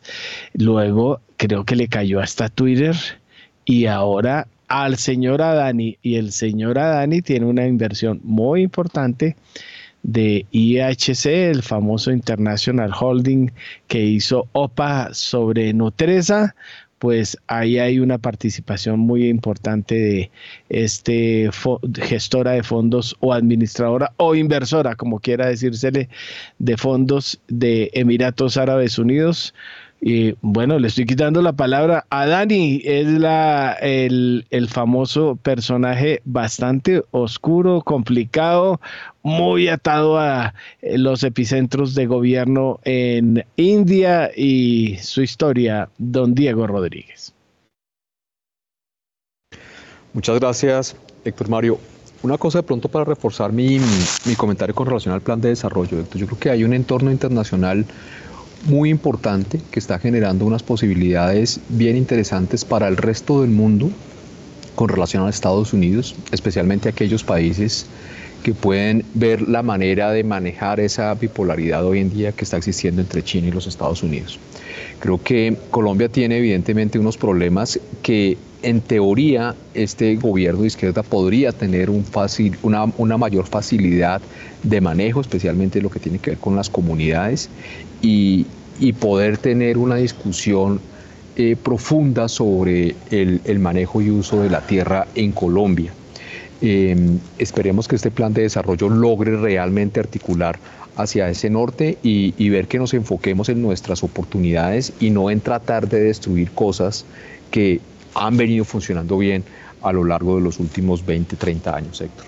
Y, con relación a la, columna de este fin de semana, Héctor, dos, situaciones, digamos, bien interesantes. Una es que evidentemente el mundo venía eh, buscando posibilidades de, comprar acciones eh, y, de comprar activos, básicamente porque el precio del dinero estaba supremamente bajo, inclusive en cero y en algunos casos negativo para varias partes del mundo. Eso pues creó una disrupción muy importante en la forma de hacer negocios, en el equilibrio del riesgo-retorno en las finanzas a nivel global y están empezando ya a salir una serie de problemas bien importantes. Esta compañía de, análisis forense, si se puede llamar así, que también tiene que ver algo de especulación porque ellos hacen sus análisis, pero también hacen eh, eh, apuestas en corto en el mercado. Para los oyentes una apuesta en corto es vender algo que no tengo esperando que ese precio al que vendo hoy caiga para poder recomprar muchísimo más barato a futuro. Pues bien, esta compañía que, se había hecho eh, eh, pues, eh, muy famosa en el año 2020 porque básicamente había una empresa que se estaba dedicando a hacer o tenía la promesa que iba a sacar camiones eléctricos y propulsados por hidrógeno, pues esta compañía tenía un precio de acciones cercano a los 100 dólares. La compañía de research básicamente lo que hizo fue un análisis y decir que esto era un fraude y sacó unos videos en los cuales cuando mostraban que los camiones andaban, los camiones los estaban haciendo los videos en una colina en la parte de hacia abajo, o sea, bajando la montaña, con lo cual pues el camión rodaba sin propulsión de nada. Entonces, este fraude y la demostración de esto hizo que la acción cayera de 100 a 3 dólares, eh, lo cual pues empezó a ser famoso esta compañía de, análisis forense. Pues bien, lo último es que a finales de diciembre em, eh, nombró al grupo financiero más importante o al grupo económico más importante de la India, el grupo Adani, que tiene pues presencia en negocios de infraestructura de gran calado en, India y en Asia. Es un, es, eh, el dueño o el mayor accionista era el tercer hombre más rico de la India. Eh, la compañía de análisis forense básicamente dice que esta compañía está haciendo malas prácticas que utiliza compañías offshore para subir el precio de sus acciones, una costumbre que hemos visto que sucede muchas veces cuando se, trata de inflar eh, mucho el precio de, de, una compañía, Héctor. Adicionalmente, que tiene malas prácticas de gobierno corporativo y que tiene un nivel de sobreendeudamiento muy fuerte. Eh, básicamente pues exponiendo que su crecimiento ha sido más apalancado por la deuda debido al bajo costo del dinero que efectivamente a muy buenos negocios. Esto pues ha hecho que, el grupo pierda eh, cerca de 100 billones de dólares en, en contadas semanas básicamente y que está poniendo en este momento pues en jaque no solamente la compañía al tercer hombre o el que otro ahora fuera el tercer hombre más rico del mundo, sino también un modelo de crecimiento en la India que no es una muy buena noticia en este momento pues para los mercados, teniendo en cuenta pues el tamaño y las expectativas que hay de la India, especialmente en este momento donde el mundo está esperando que haya algo de recesión económica global. Y al final, Héctor, lo que vemos es que muy seguramente este episodio de buscar compañías que están sobreapalancadas, que tienen problemas de gobierno corporativo, que utilizaron mucha deuda durante la última década para crecer, muy seguramente no va a ser la única que vamos a ver. Eh, hay muchas compañías que no crecieron por tener un buen negocio, sino crecieron porque la plata estaba muy barata. Fue el nombre del juego que existió en los últimos 10 años o 12 años, es crecer, eh, eh, así estemos dando pérdidas porque la plata estaba en exceso. Eso se terminó el año pasado y se terminó de manera acelerada y yo creo que las consecuencias las vamos a empezar a ver muy seguramente en este 2023, donde este caso del grupo Adani, pues es un ataque a un conglomerado muy importante en el mundo y que no hay, que dejarlo eh, eh, por fuera o desapercibido porque puede tener impactos importantes en los mercados a nivel global. Mil gracias, don Diego. Siete y veinte minutos. Camilo Ramírez Vaquero, su ampliación, ahí ya oyó más detalles de Daniel Támara y ha leído en primera página. Lo que se prevé será la presentación eh, postergada para las 5 de la tarde del Plan Nacional de Desarrollo.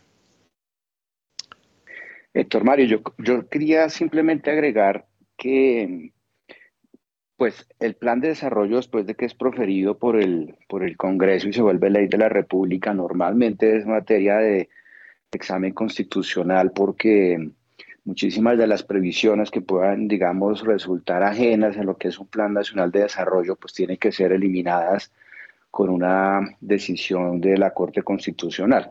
Y es el caso típico, como mencionaba hace un tiempo, de que de pronto metan una mini reforma tributaria, o que incluyan facultades extraordinarias para temas que necesariamente tienen que ser materia de ley ordinaria por el Congreso y no por parte del presidente de la República, etcétera, etcétera.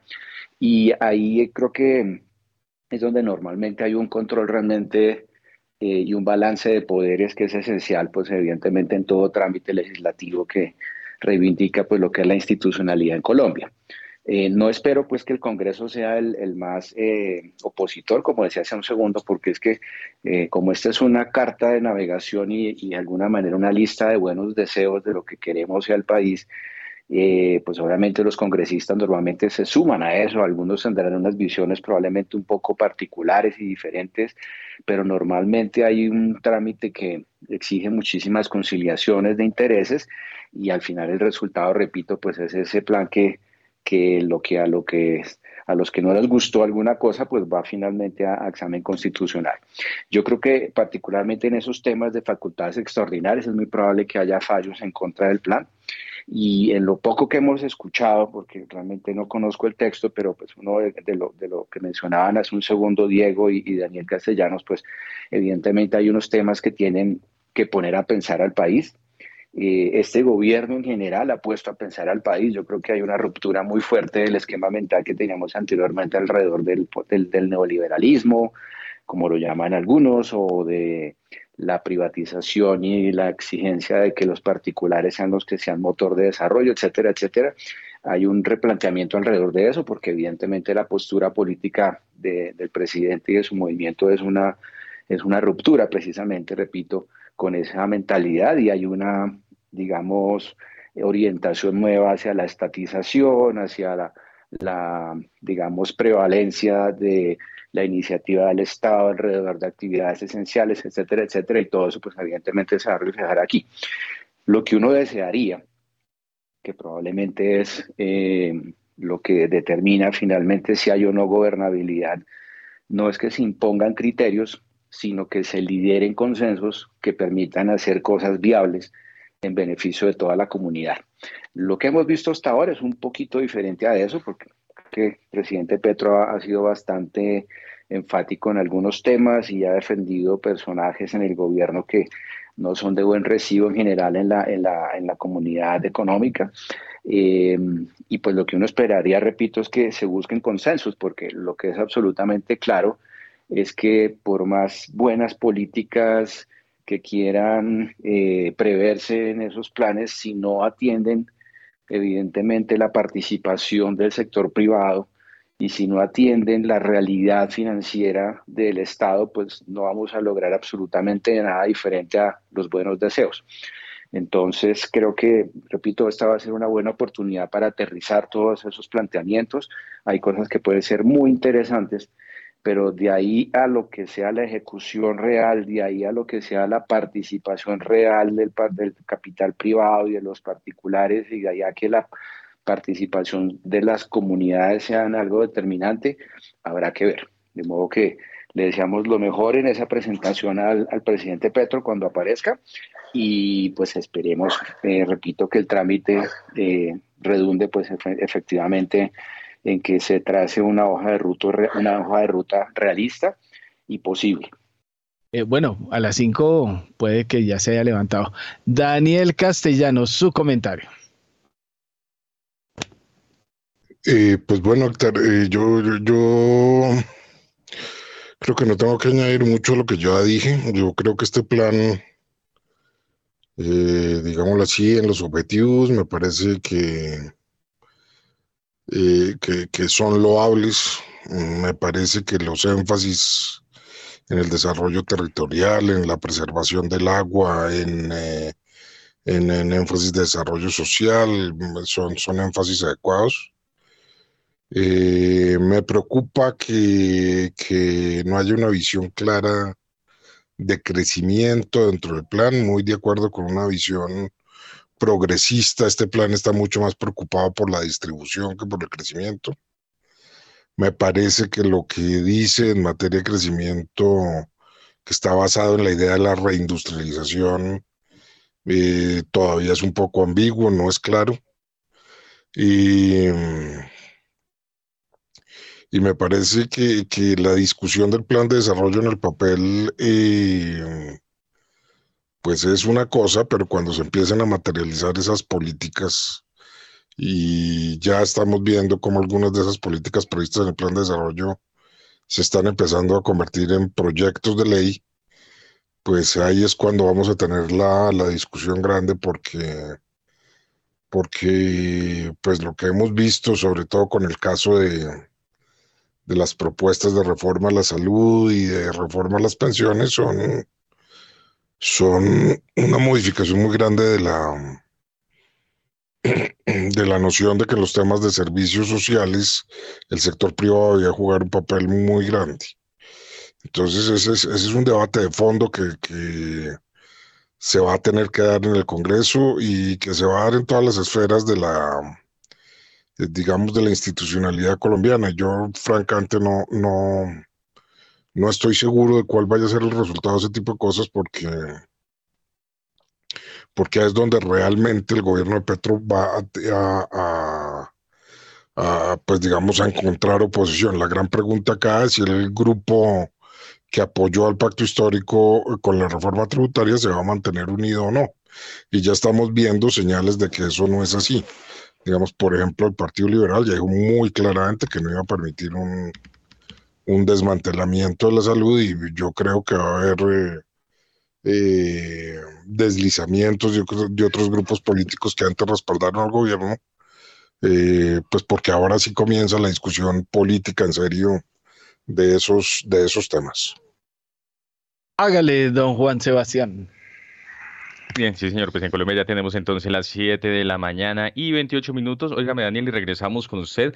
Continuamos porque este fin de semana se va a conocer el dato de inflación, el índice de precios al consumidor en Colombia y cuál fue el comportamiento. La inflación mensual de enero de 2023 fue de 1,78% y la de los recientes 12 meses alcanzó el 13,25%. Esto fue lo que dijo al respecto la directora del DANE, Piedad Urdinola. La mayor contribución la tuvieron transporte, a diferencia de lo que veníamos reportando en los últimos meses, que eran alimentos y bebidas no alcohólicas. En ese también luego sigue en la variación restaurantes y hoteles 311 Alimentos y bebidas queda entonces en 2.46, alojamiento en 0.49, prendas de vestir 0.40, información y comunicaciones 0.08. Para la variación anual en el gasto tenemos alimentos y bebidas sigue siendo el rubro preponderante 26.18. Le sigue restaurantes y hoteles. La transmisión de este crecimiento de los precios de alimentos llega a 19.36. Artículos para el hogar está por encima de 17 con 17.52. Los servicios públicos, alojamiento, agua, electricidad, gas, 6.97. Tenemos que información y telecomunicaciones muy bajo, 0.20, mientras que educación, 5.98. Muy bien, Daniel. ¿Y cuáles fueron las subclases que más jalonaron ese dato de inflación en enero? Las comidas fuera del hogar y el transporte urbano fueron de lejos las subclases que más jalonaron la inflación de enero. Contribuyeron con 59 de los 178 puntos base. Como lo anticipó primera página, el transporte público iba a ser uno de los terrores de la variación del índice de precios al consumidor y así fue. Terminó aportando 29 puntos básicos. También advirtió sobre el impacto que tendría el almuerzo fuera del hogar y terminó agregándole 30 básicos a la inflación. En general, PP aseguró que las alzas que empezaron a aplicar en enero de este año los restaurantes las administradoras, o más bien las administraciones de la propiedad horizontal, los arrendadores sumadas a las del transporte público, el agua en Bogotá, van más allá del incremento de la inflación en todo 2022 y como, y como efecto del aumento del salario mínimo. Los arriendos imputados y efectivo, por ejemplo, le sumaron 10 puntos base al dato final, mientras que la gasolina aportó 9 básicos. Las contribuciones de los vehículos fueron de 7 básicos, de los plátanos de 5 básicos, de la leche de 0,05 puntos porcentuales, de los productos de limpieza y mantenimiento de 5 básicos y de las papas también de 5 básicos. Cabe resaltar que PP le pegó prácticamente al dato de inflación de alimentos con un 2,45%, cuando el dato oficial fue de 2,46%, por lo que este componente siguió siendo alto, pero no tanto como en diciembre ni como en enero de 2022. 7 y 31, Daniel, petróleo de referencia Brent, hasta ahora en verde, sube 0,78%, llega a 80 dólares con 56 centavos el barril. El WTI se recupera 0,50% y ya se cotiza en 73 dólares con 76 centavos el barril. Óigame, Daniel, esos datos de inflación que se dieron a conocer este fin de semana por parte del DANE, ¿cómo dialogan eh, con las expectativas que tiene el Banco de la República? Tras más de un año, la inflación en Colombia volvió a ubicarse por debajo de las expectativas de los analistas y le da mayor margen de maniobra a la Junta del Banco de la República. En 2022, la constante fue que las variaciones mensuales del índice de precios al consumidor se ubicaran encima o muy por encima de los pronósticos de los agentes del mercado. En los, pocos meses, en los pocos meses que no fue así, el dato oficial estuvo en línea con lo que se esperaba, pero en este comienzo de 2023 la inflación se situó 8 puntos base por debajo de lo proyectado por los expertos, que preveían un 1,86% y el dato oficial fue de 1,78%. De hecho, el resultado de enero estuvo más cerca de lo que estimó primera página, que eran un 1,75%. Este comportamiento no implica, por supuesto, que la variación del IPC ya tocó su techo, pues febrero y marzo podrían traer algunas sorpresas en materia de precios. No obstante, la cifra del primer mes del año sí le da cierto margen de maniobra a la Junta del Banco de la República, que ya siente que está muy cerca de la postura de política monetaria coherente con, con inducir la inflación a la meta de 3% en el mediano plazo. En concreto, el staff del emisor espera que esta variable cierre el 2024 en 3,5%. Muy bien, Daniel, 7 de la mañana y 33 eh, minutos. Y en relación con el índice de precios al productor, en Colombia, ¿cuáles fueron los eh, datos revelados por el DANE? El índice de precios del productor en Colombia aumentó 16,79% en enero de 2023 frente al mismo mes del año pasado. En 2022 el porcentaje estaba en 21,81%. Según cifras del DAN en términos anuales, el único sector que registró una variación superior a la media fue agricultura, ganadería y pesca con 25,39%. Los sectores de industria y minería presentaron resultados inferiores a la media. Las subclases que se destacaron por su contribución positiva fueron aceites de petróleo y aceites obtenidos de, de minerales más bien bituminosos crudos, huyas sin aglomerar y frutas de pepita y frutas de hueso. En contraste, las principales sumatorias negativas al resultado correspondieron a las siguientes subclases: café, otros plásticos en formas primarias, resinas de intercambio iónico y otros frutos oleaginosos, que en conjunto restaron 0,52 puntos porcentuales. Daniel, en este momento ya son las 7 de la mañana y 34 minutos. Estamos en primera página radio. Última hora, en primera página radio. 7 y 24 minutos, pues para ir con nuestros analistas sobre el tema del el IPC, la noticia fresca que acaba de revelar primera página. En enero de 2023, la inflación sin alimentos en Colombia subió 44 puntos básicos frente a diciembre del 2023 22 llegó a 10,43%. Es el máximo para este ciclo. En el, en el decimoprimer mes del año el porcentaje había sido de 9,99.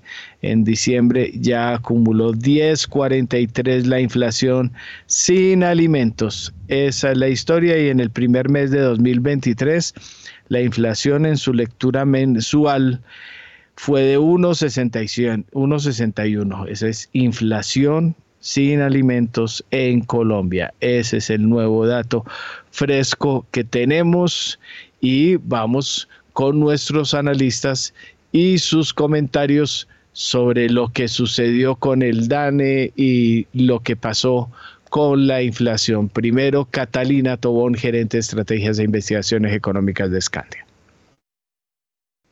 Bueno, Héctor Mario, yo resaltaría, pues lo primero es el tema del, del, pico. Entonces, digamos que los agentes estamos, em, digamos, diciendo que en términos generales estamos muy cerca al, al, digamos, al tope o al pico de la inflación. Yo siento que aún nos faltan por ahí unos dos meses más y no descartaría que la inflación anual pudiese tocar ese nivel del 14%. Sin embargo, es, y, digamos que si uno analiza la dinámica de Chile, eh, que ha sido un muy buen referente un poco para, para mm, como, como un proxy del comportamiento tanto de la política monetaria como de la inflación, pues digamos que Chile topió alrededor del 14 y ya digamos que está en niveles eh, un poco más cercanos o por debajo del 12%. Entonces, tal vez lo que yo diría es que aún nos falta un par de meses más, en febrero, con las subidas de, de los precios de la gasolina.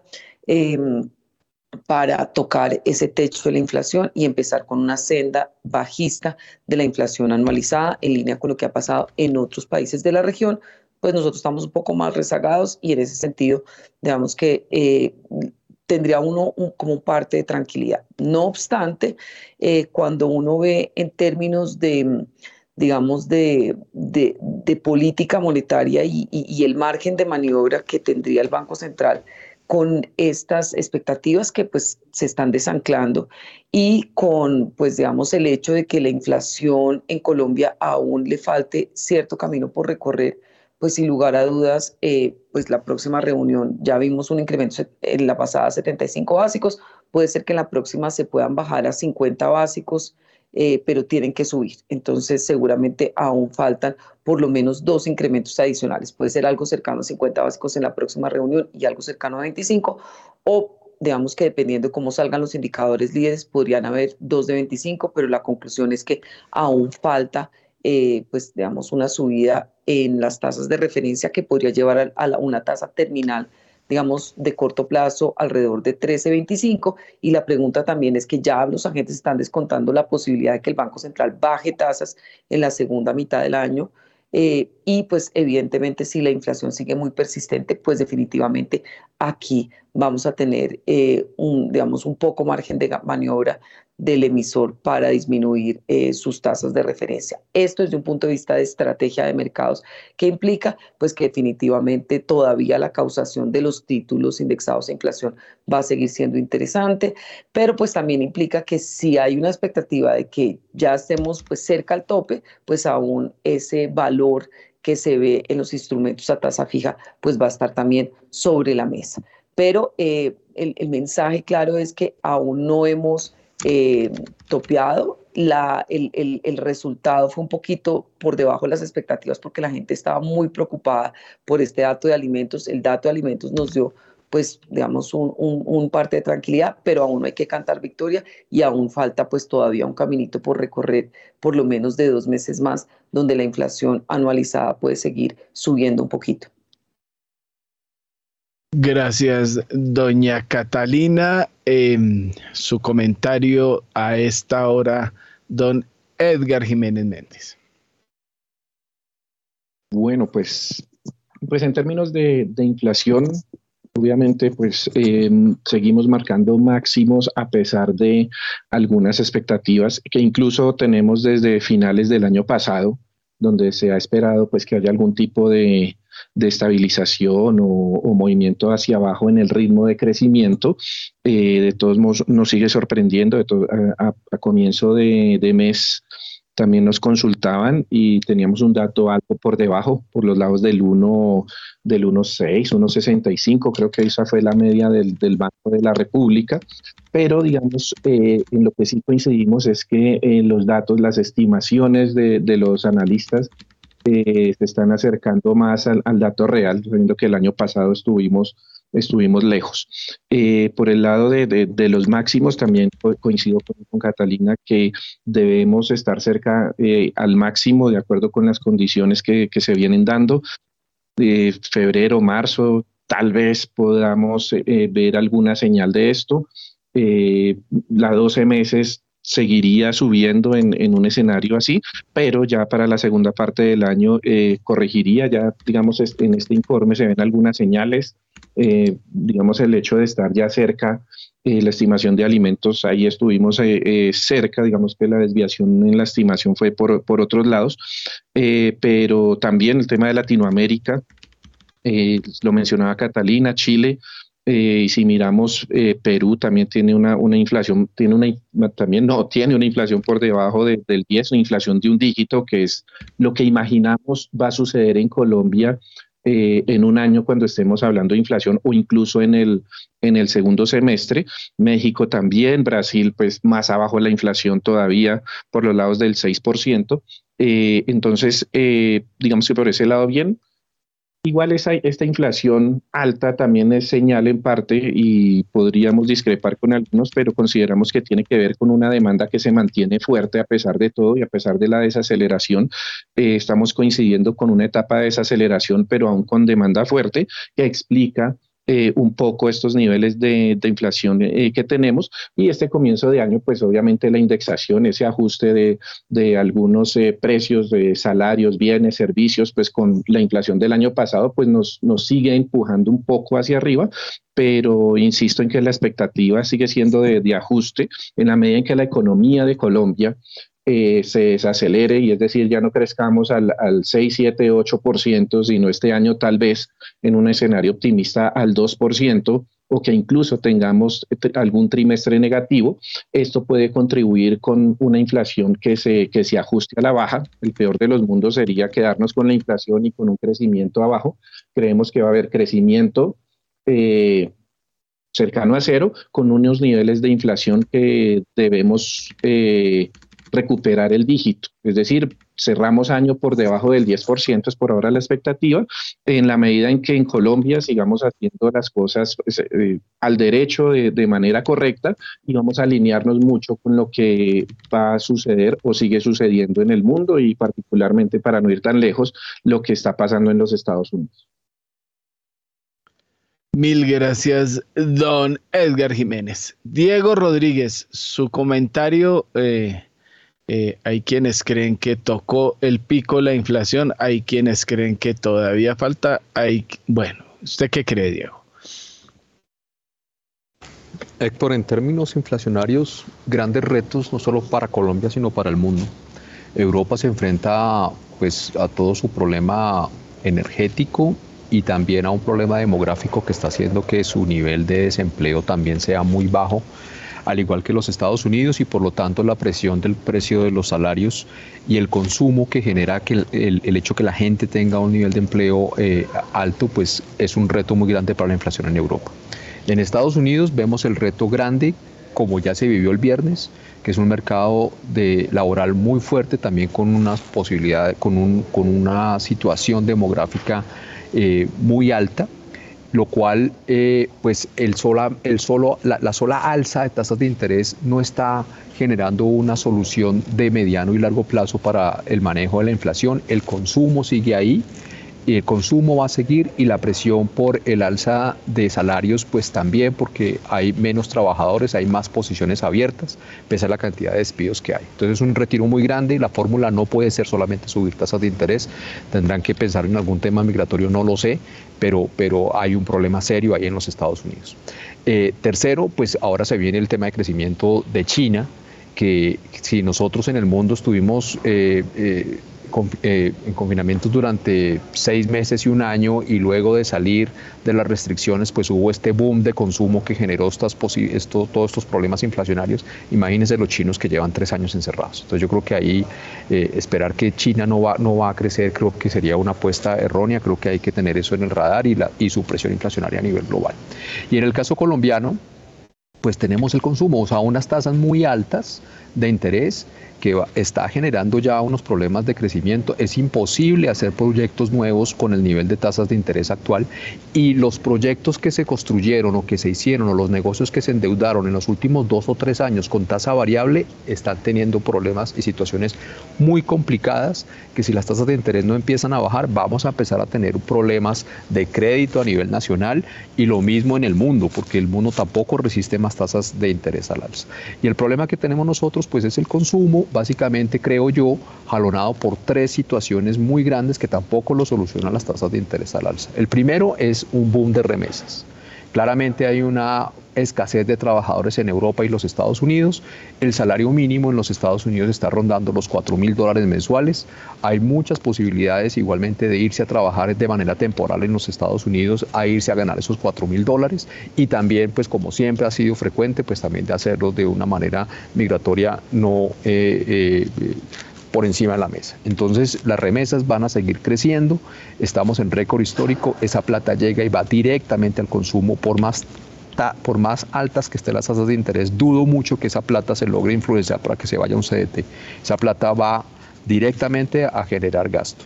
Lo segundo es el boom que tenemos, desafortunadamente difícil de medirlo, pero pues por, por, por, por feeling se puede ver básicamente que estamos en, y por, la, por las cifras básicamente del aumento de cultivos de coca, pues en un boom cocalero, que también esa plata pues empieza a generar en la economía y cómo se va a frenar eso en términos de gasto. Y el tercero, que muy seguramente cuando las cifras empiecen a salir, que ya se ve el efecto en la inflación básicamente por el transporte eh, eh, intermunicipal también, pues el tema de, turismo pues está siendo alto.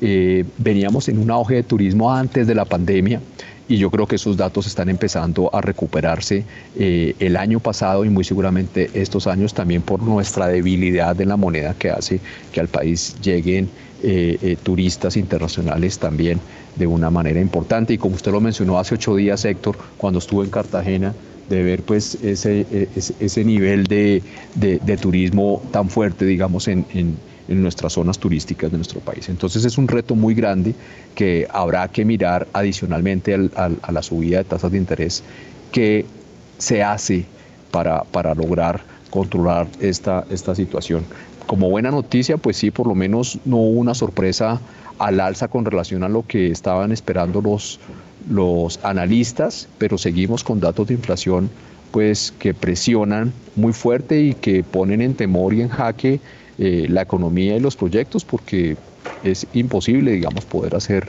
eh, eh, negocios e inversiones diferentes a, a la renta fija en nuestro país en este momento, Héctor. Mil gracias, don Diego Rodríguez y Camilo Ramírez. su comentario sobre el tema inflacionario. Llegamos al tope, comienza el regreso o como vimos con el dato que acabamos de revelar, inflación sin alimentos en el máximo del siglo. Micrófono. Bueno, vamos con eh, Daniel Castellanos. Eh, su comentario a las 7 y 49 minutos. Bueno, Camilo por aquí, clic. No, no le está dando, o al menos yo no lo oigo. Ahora sí, ahora sí. Bueno, trato de. Ya, ya intentamos nuevamente con Camilo. Bueno, vamos con Daniel y ya regresamos con Camilo. Tranquilo, eh, eh, que no está entrando el sonido. Vamos con Daniel Castellanos, nuestro otro invitado. Bueno, doctor Mario, yo lo que creo es que estas cifras están confirmando que el pico de la inflación no se ha alcanzado, que eso se va a demorar unos meses. La mala noticia de eso es que en la medida en que, en que el pico de la inflación no se alcance y la, inflación no empiece a bajar de manera clara, las tasas de interés van a tener que permanecer altas por un mayor tiempo y eso eh, pues a la larga va a implicar eh, un escenario indeseable. Ya se está configurando un escenario del cual ya habló el Banco de la República, en el cual el crecimiento de este año se va a aproximar peligrosamente 0%. El Banco de la República está estimando 0,2% y está estimando una inflación del 8.7%. Eh, es decir, eh, ya pareciera ser que a final de este año nos vamos a quedar con una inflación que va a estar muy cercana al 10% y, y vamos a tener un crecimiento pues prácticamente inexistente.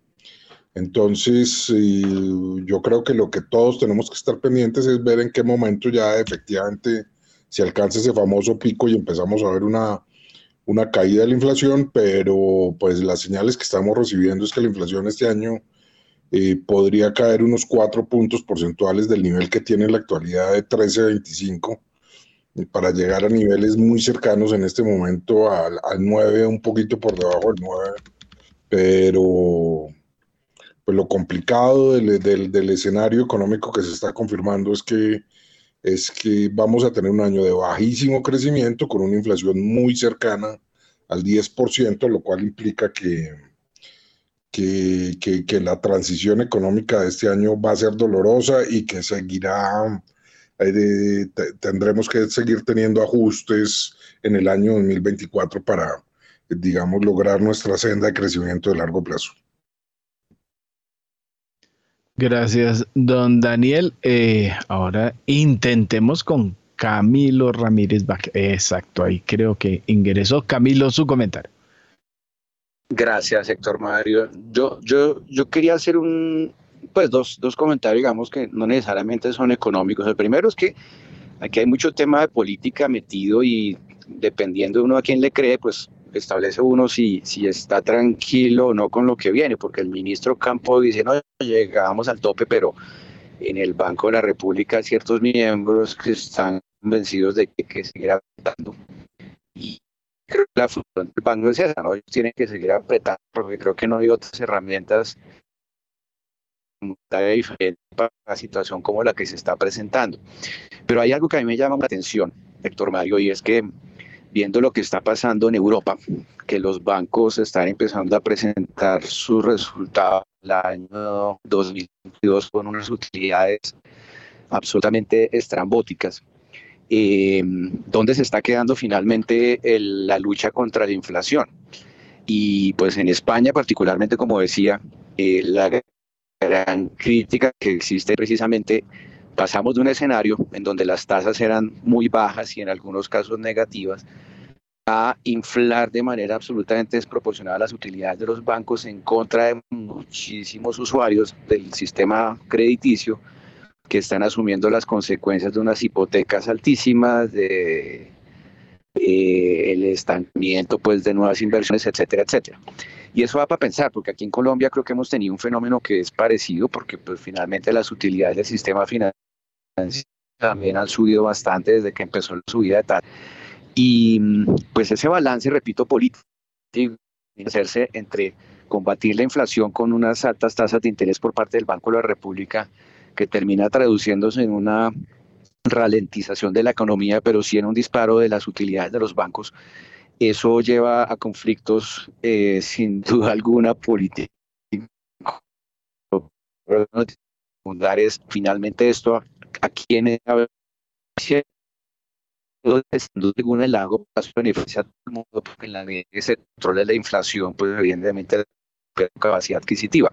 Pero en el regno la pregunta es quiénes sobreviven a esta etapa. Y ahí es donde vienen los temas políticos, de manera que, aunque el Banco República no tiene por qué meterse en discursos políticos, lo que sí es cierto es que tiene que empezar a contemplar el entorno y entender exactamente en dónde estamos parados. Y pues la decisión sobre los aumentos de tasas tiene que contemplar de alguna manera ese balance entre crecimiento, entre control de la inflación y evidentemente entre ese favorecimiento que es completamente involuntario, no estoy acusando a los bancos, que es real de las utilidades de los bancos. Habrá que en este punto ver cómo se van comportando esos índices, porque creo que enero es un mes particular porque viene arrastrando, pues evidentemente todos los ajustes que se hacen a principio de año y febrero pues nos dará una luz de si efectivamente el tema tiene o no una visión de estar controlado, si tenemos que seguir haciendo un sacrificio para que logremos esa meta del control de las tasas inflacionarias. Muy bien, gracias Camilo. Siete de la mañana y 55 minutos. Oiga, Daniel, regresamos con usted porque hubo un rechazo de una propuesta por parte del ministro de Hacienda José Antonio Campo. ¿De qué se trata? El ministro de Hacienda José Antonio Campo rechazó la propuesta de los sindicatos de tener un único régimen pensional. Aseguró que el gobierno no cambiará su idea de tres pilares. Esto fue lo que dijo. Usar el fondo como tal no, no tiene mucho sentido. Eh, o sea, la propuesta del gobierno, en la cual estamos todos de acuerdo, son tres niveles. Tres pilares. Tres pilares, sí. O sea, un pilar para, para los que no tienen pensión subsidiado, eh, un pilar que será el, el régimen, eh, digamos, eh, de prima media, que dará con pensiones, y uno de ahorro individual ahí, ahí ese, eso, sí no vamos a cambiar vista, lo que estamos viendo son los elementos de, los tres pilares. Cerca, mm, también habló Daniela Cerca, el ministro, de esas facultades extraordinarias eh, que se le otorgarían al presidente en relación con las electrificadoras públicas y lo que tiene que ver con estas empresas. ¿De qué se trata, Daniel? El ministro de Hacienda, José Antonio Campo, aseguró que con las facultades extraordinarias al presidente que se están pidiendo en el plan de desarrollo, lo que se busca es crear un holding con las electrificadoras públicas que subsisten. Esto fue lo que explicó. No, no, hay, una propuesta que de hecho venimos trabajando con, el Ministerio de Minas y Energía de, crear una especie de holding ¿no? eh, de las empresas. Eso es lo que está en el, en el plan de desarrollo.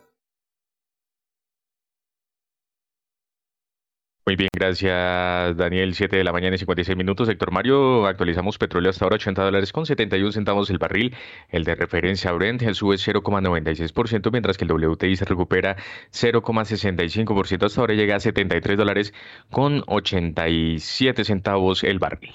Bueno, pues hagámosle a más noticias porque eh, ya cubrimos inflación, cubrimos el mundo, cubrimos plan de desarrollo.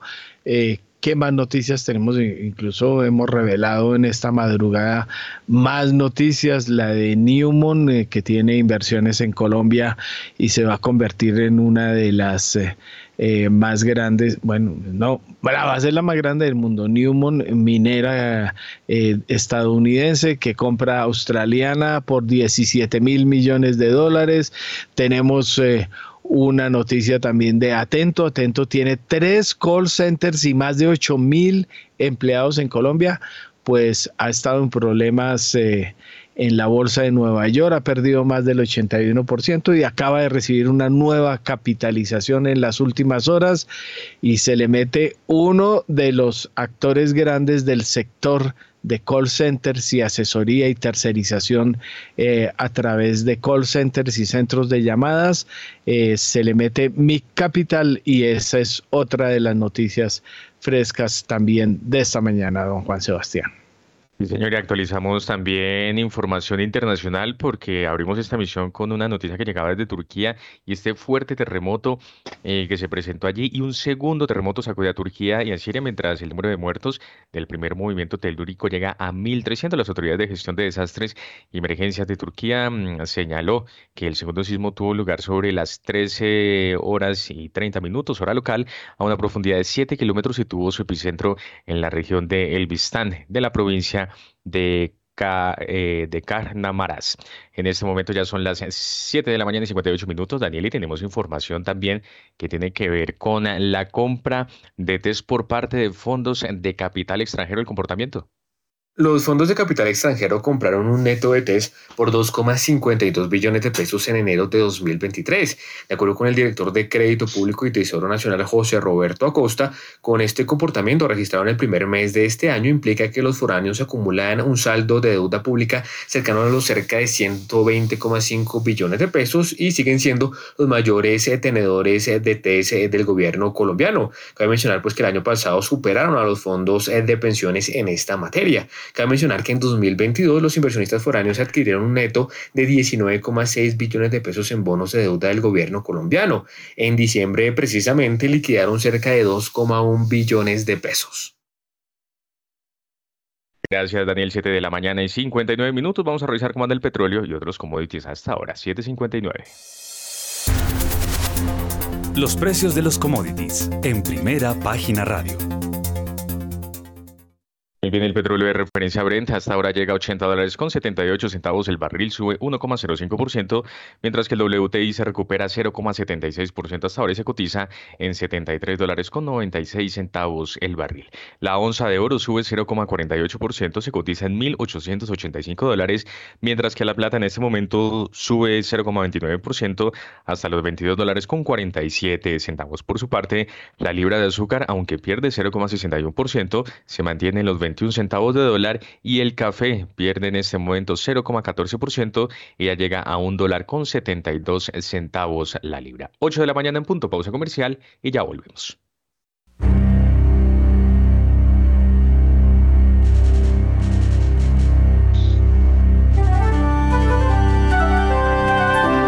...91.9 Javerian Estéreo, Bogotá. HJKZ sin fronteras.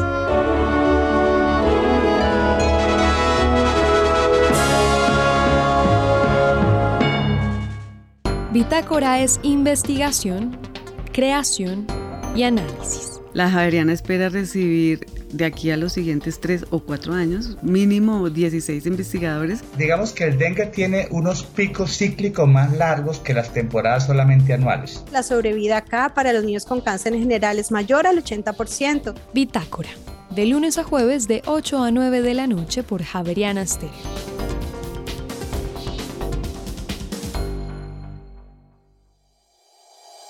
En Acciones y Valores, nuestra prioridad es construir la mejor versión de su futuro financiero. Por ello, creamos soluciones para cada uno de sus objetivos. Descubra nuevas formas de ahorrar y simplifique todo desde el celular a través de inversiones digitales desde un peso. Genere rentabilidad y a la vez impacto positivo en el mundo con inversiones responsables. Construya su plan de inversión personalizado con asesoría exclusiva y especializada Optimice el manejo de recursos de su empresa por medio de soluciones de tesorería.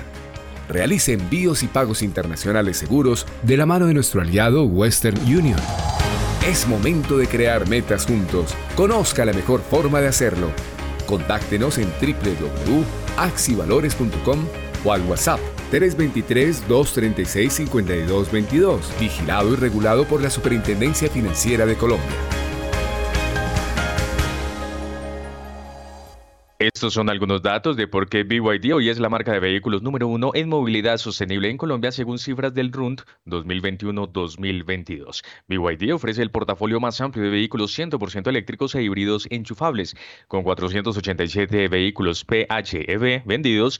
BYD sube al segundo lugar en ventas de vehículos híbridos enchufables. BYD tiene 7 vitrinas en Colombia con 16 estaciones de carga propias y 14 electrolineras públicas. BYD cuenta con la batería de tecnología Blade, máxima seguridad, economía y durabilidad. BYD, marca número uno en movilidad sostenible en Colombia. En los rincones más remotos del territorio nacional, hay personas cuya vida ha seguido adelante, pese a que el conflicto armado las afectó en el pasado. 50 vidas una serie radial de la Coalición Internacional de Sitios de Conciencia y Javeriana Estéreo. De lunes a viernes a las 12 del mediodía y al finalizar Bitácora, disponible en javerianaestereo.com. Javeriana Estéreo, sin fronteras.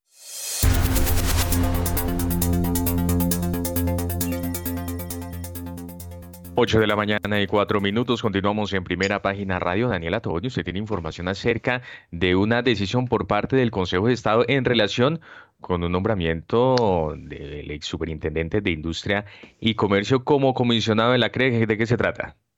El Consejo de Estado anuló el nombramiento del superintendente de Industria y Comercio, Andrés Barreto, como comisionado de la Comisión de Regulación de Energía y Gas, CREC. El alto tribunal tomó la decisión y en el fallo asegura que el funcionario no reúne dos de los requisitos para ocupar el empleo. Recordemos que Barreto tomó posesión de su nuevo cargo en la CREC por designación del expresidente Iván Duque. Muy bien, gracias Daniela. Y por otra parte, usted tiene información de Green Energy Renovables. ¿De qué se trata? La española Grenergy inauguró tres plantas solares en el departamento del Tolima. Los tres proyectos generarán energía suficiente para dar suministro eléctrico a 40.000 hogares con un ahorro de 26.000 toneladas de CO2 al año. Eh, eh. Durante la fase de construcción de estas plantas se generaron un total de 426 empleos, de los que el 70% correspondió a mano de obra local y un 15% a mujeres del área. A esta hora, abren los mercados en Colombia. A las 8 de la mañana y 5 minutos, mucha atención porque el dólar abrió este lunes en 4.724 pesos, sube 26 pesos frente a su cierre del viernes que fue 4.698 pesos. Reiteramos entonces, dato de apertura, 4.724 pesos, sube 26 pesos frente a su cierre del viernes. Gracias, don Juan Sebastián. Eh, bueno, pues... Eh, 8 y 5 de la mañana. Les vamos a dar una primicia al cierre de un movimiento hotelero grande que hay en Colombia, pero con unos entrecomillados que vamos a mencionar. Y pues preguntémosle, ahí está la movida, dólar, venga a ver, repito, abrió en 4.724, sube 26 pesos frente al cierre. Hay que recordar que esta madrugada eh, se debilitó en los mercados asiáticos. Catalina Tobón, su comentario de despedida. Pues Héctor Mario, definitivamente pues el apetito por riesgo se está suavizando eh, pues eh, después de la publicación, por supuesto, del dato de empleo. Eh, y en ese orden de ideas vimos que el DXY, que es ese índice que mide la fortaleza del dólar, pues está subiéndose a niveles por encima de 103, acercándose a 104 puntos. Y en ese orden de ideas, en la medida en que el dólar se mantenga relativamente fuerte frente a las principales divisas del mundo, pues seguramente las monedas emergentes tenderemos a debilitarnos levemente y en ese orden de ideas, pues seguramente la fluctuación estaría por encima de 4.720, 4.750, eh, donde seguramente empieza a aparecer offer por parte del mercado y obviamente estaremos atentos un poco a ese nivel general de apetito por riesgo que eventualmente puede resurgir en la medida en que se haya decantado un poco más el dato de empleo que salió el viernes. Mil gracias, Catalina. Van 15 operaciones, negociados 3 millones, precio que acaba de registrarse 4.740 dólares en pesos colombianos, mínimo de 4.724, máximo de 4.743. Edgar Ricardo Jiménez, su comentario de despedida. Bueno, pues en, tasa de cambio estamos viendo, en mi opinión, una, corrección. Venimos bajando, o sea, la tasa de cambio viene bajando desde los máximos de noviembre del año pasado. Tuvimos unos mínimos recientes alrededor de los 4.500. Me, me parece una corrección natural eh, hacia arriba. No, no, la tenía yo descontada para esta semana, pero en la medida en que se acerque la, el, en marzo, marzo 22, los nuevos anuncios de la Reserva Federal más los datos que vienen por el camino, yo creo que el sesgo va a seguir siendo hacia abajo. Tenemos que ir a buscar eh, tasas para este año, creo yo, cercanas hacia los 4 mil pesos, a juzgar por los niveles de tasa de interés como se puedan mover en los Estados Unidos, y eso al mismo tiempo permitirá oportunidades de compra por el lado de las acciones, de la, de la renta variable de los Estados Unidos, que también movimiento fuerte hacia arriba, va a corregir, pues corrige, acá tenemos dólar arriba también, y eh, para segunda parte del año, este segundo trimestre, eh, yo creo que vienen valorizaciones y dólar de los Estados Unidos débil alrededor del mundo. Mil gracias, eh, don Edgar Jiménez. Daniel Castellanos, su despedida. Eh, pues no, Héctor, con respecto al dólar, simplemente veo que hay un ligero repunte con respecto a los mínimos que se habían logrado. Yo no esperaría mayores eh, niveles.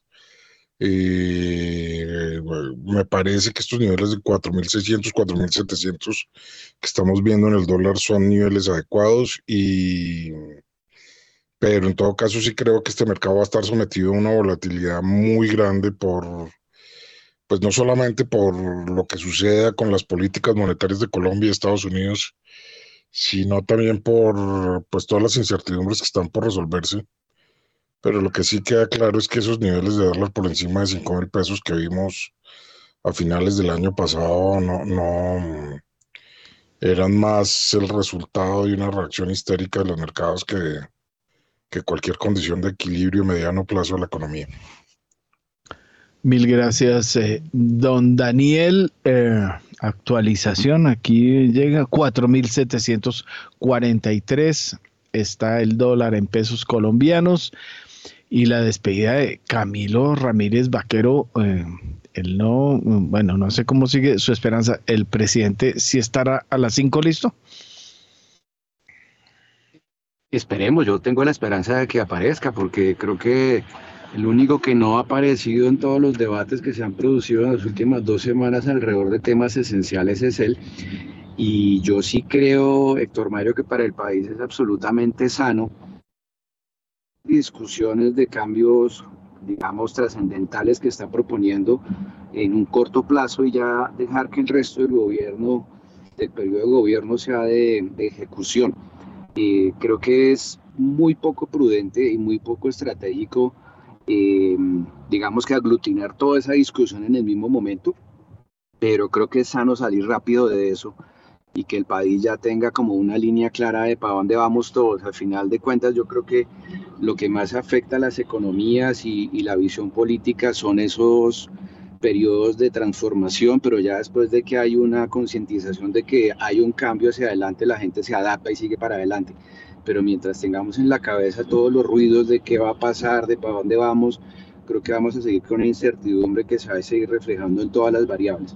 Y es importante que aparezca porque ese liderazgo, eh, así haya mucha gente que no comparta las políticas, es necesario para darle certeza a lo que viene, gústele a uno o no le guste. Bueno, pues eh, la historia que les tenemos 8 y 12 para la despedida.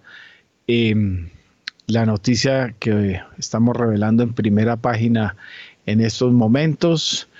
Un empresario muy llamativo en eh, Medellín, Ángel Samuel Seda, quien es, apareció eh, lanzando el famoso condominio de lujo Meritage que ustedes ven abandonado hoy en Envigado, pues el em, Meritage eh, resultó ser un lote enredado con unos dueños bastante complicados.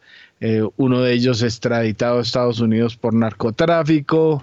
Eh, había de por medio un príncipe árabe que intentó llevar, intentó no, llevó unas maletas repletas de coca en su jet privado y fue capturado en Francia.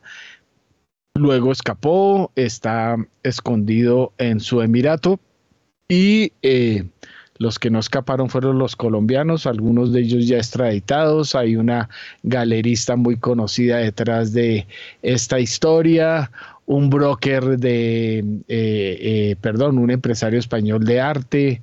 Eh, hay un francés, siete colombianos metidos detrás de toda esta historia truculenta, una novela famosa que hemos contado desde 2020 en su perfeccionamiento pues Juan Manuel Seda consiguió que una marca muy conocida de hoteles boutique de Estados Unidos se quedara con la marca de sus hoteles en eh, uno en Medellín y otro en Guatapé. Por allá estuve en Guatapé a finales del año pasado, un sitio eh, paradisíaco para visitar, en líos eh, muy parecidos a los de la mesa. Para llegar a Guatapé es un lío de tránsito inconmensurable, aunque el paseo a Guatapé es impresionante, pues tiene allá un eh, condominio de lujo, un hotel eh, bastante llamativo, tiene otro en Medellín junto al Parque Lleras, anuncia que va a abrir otro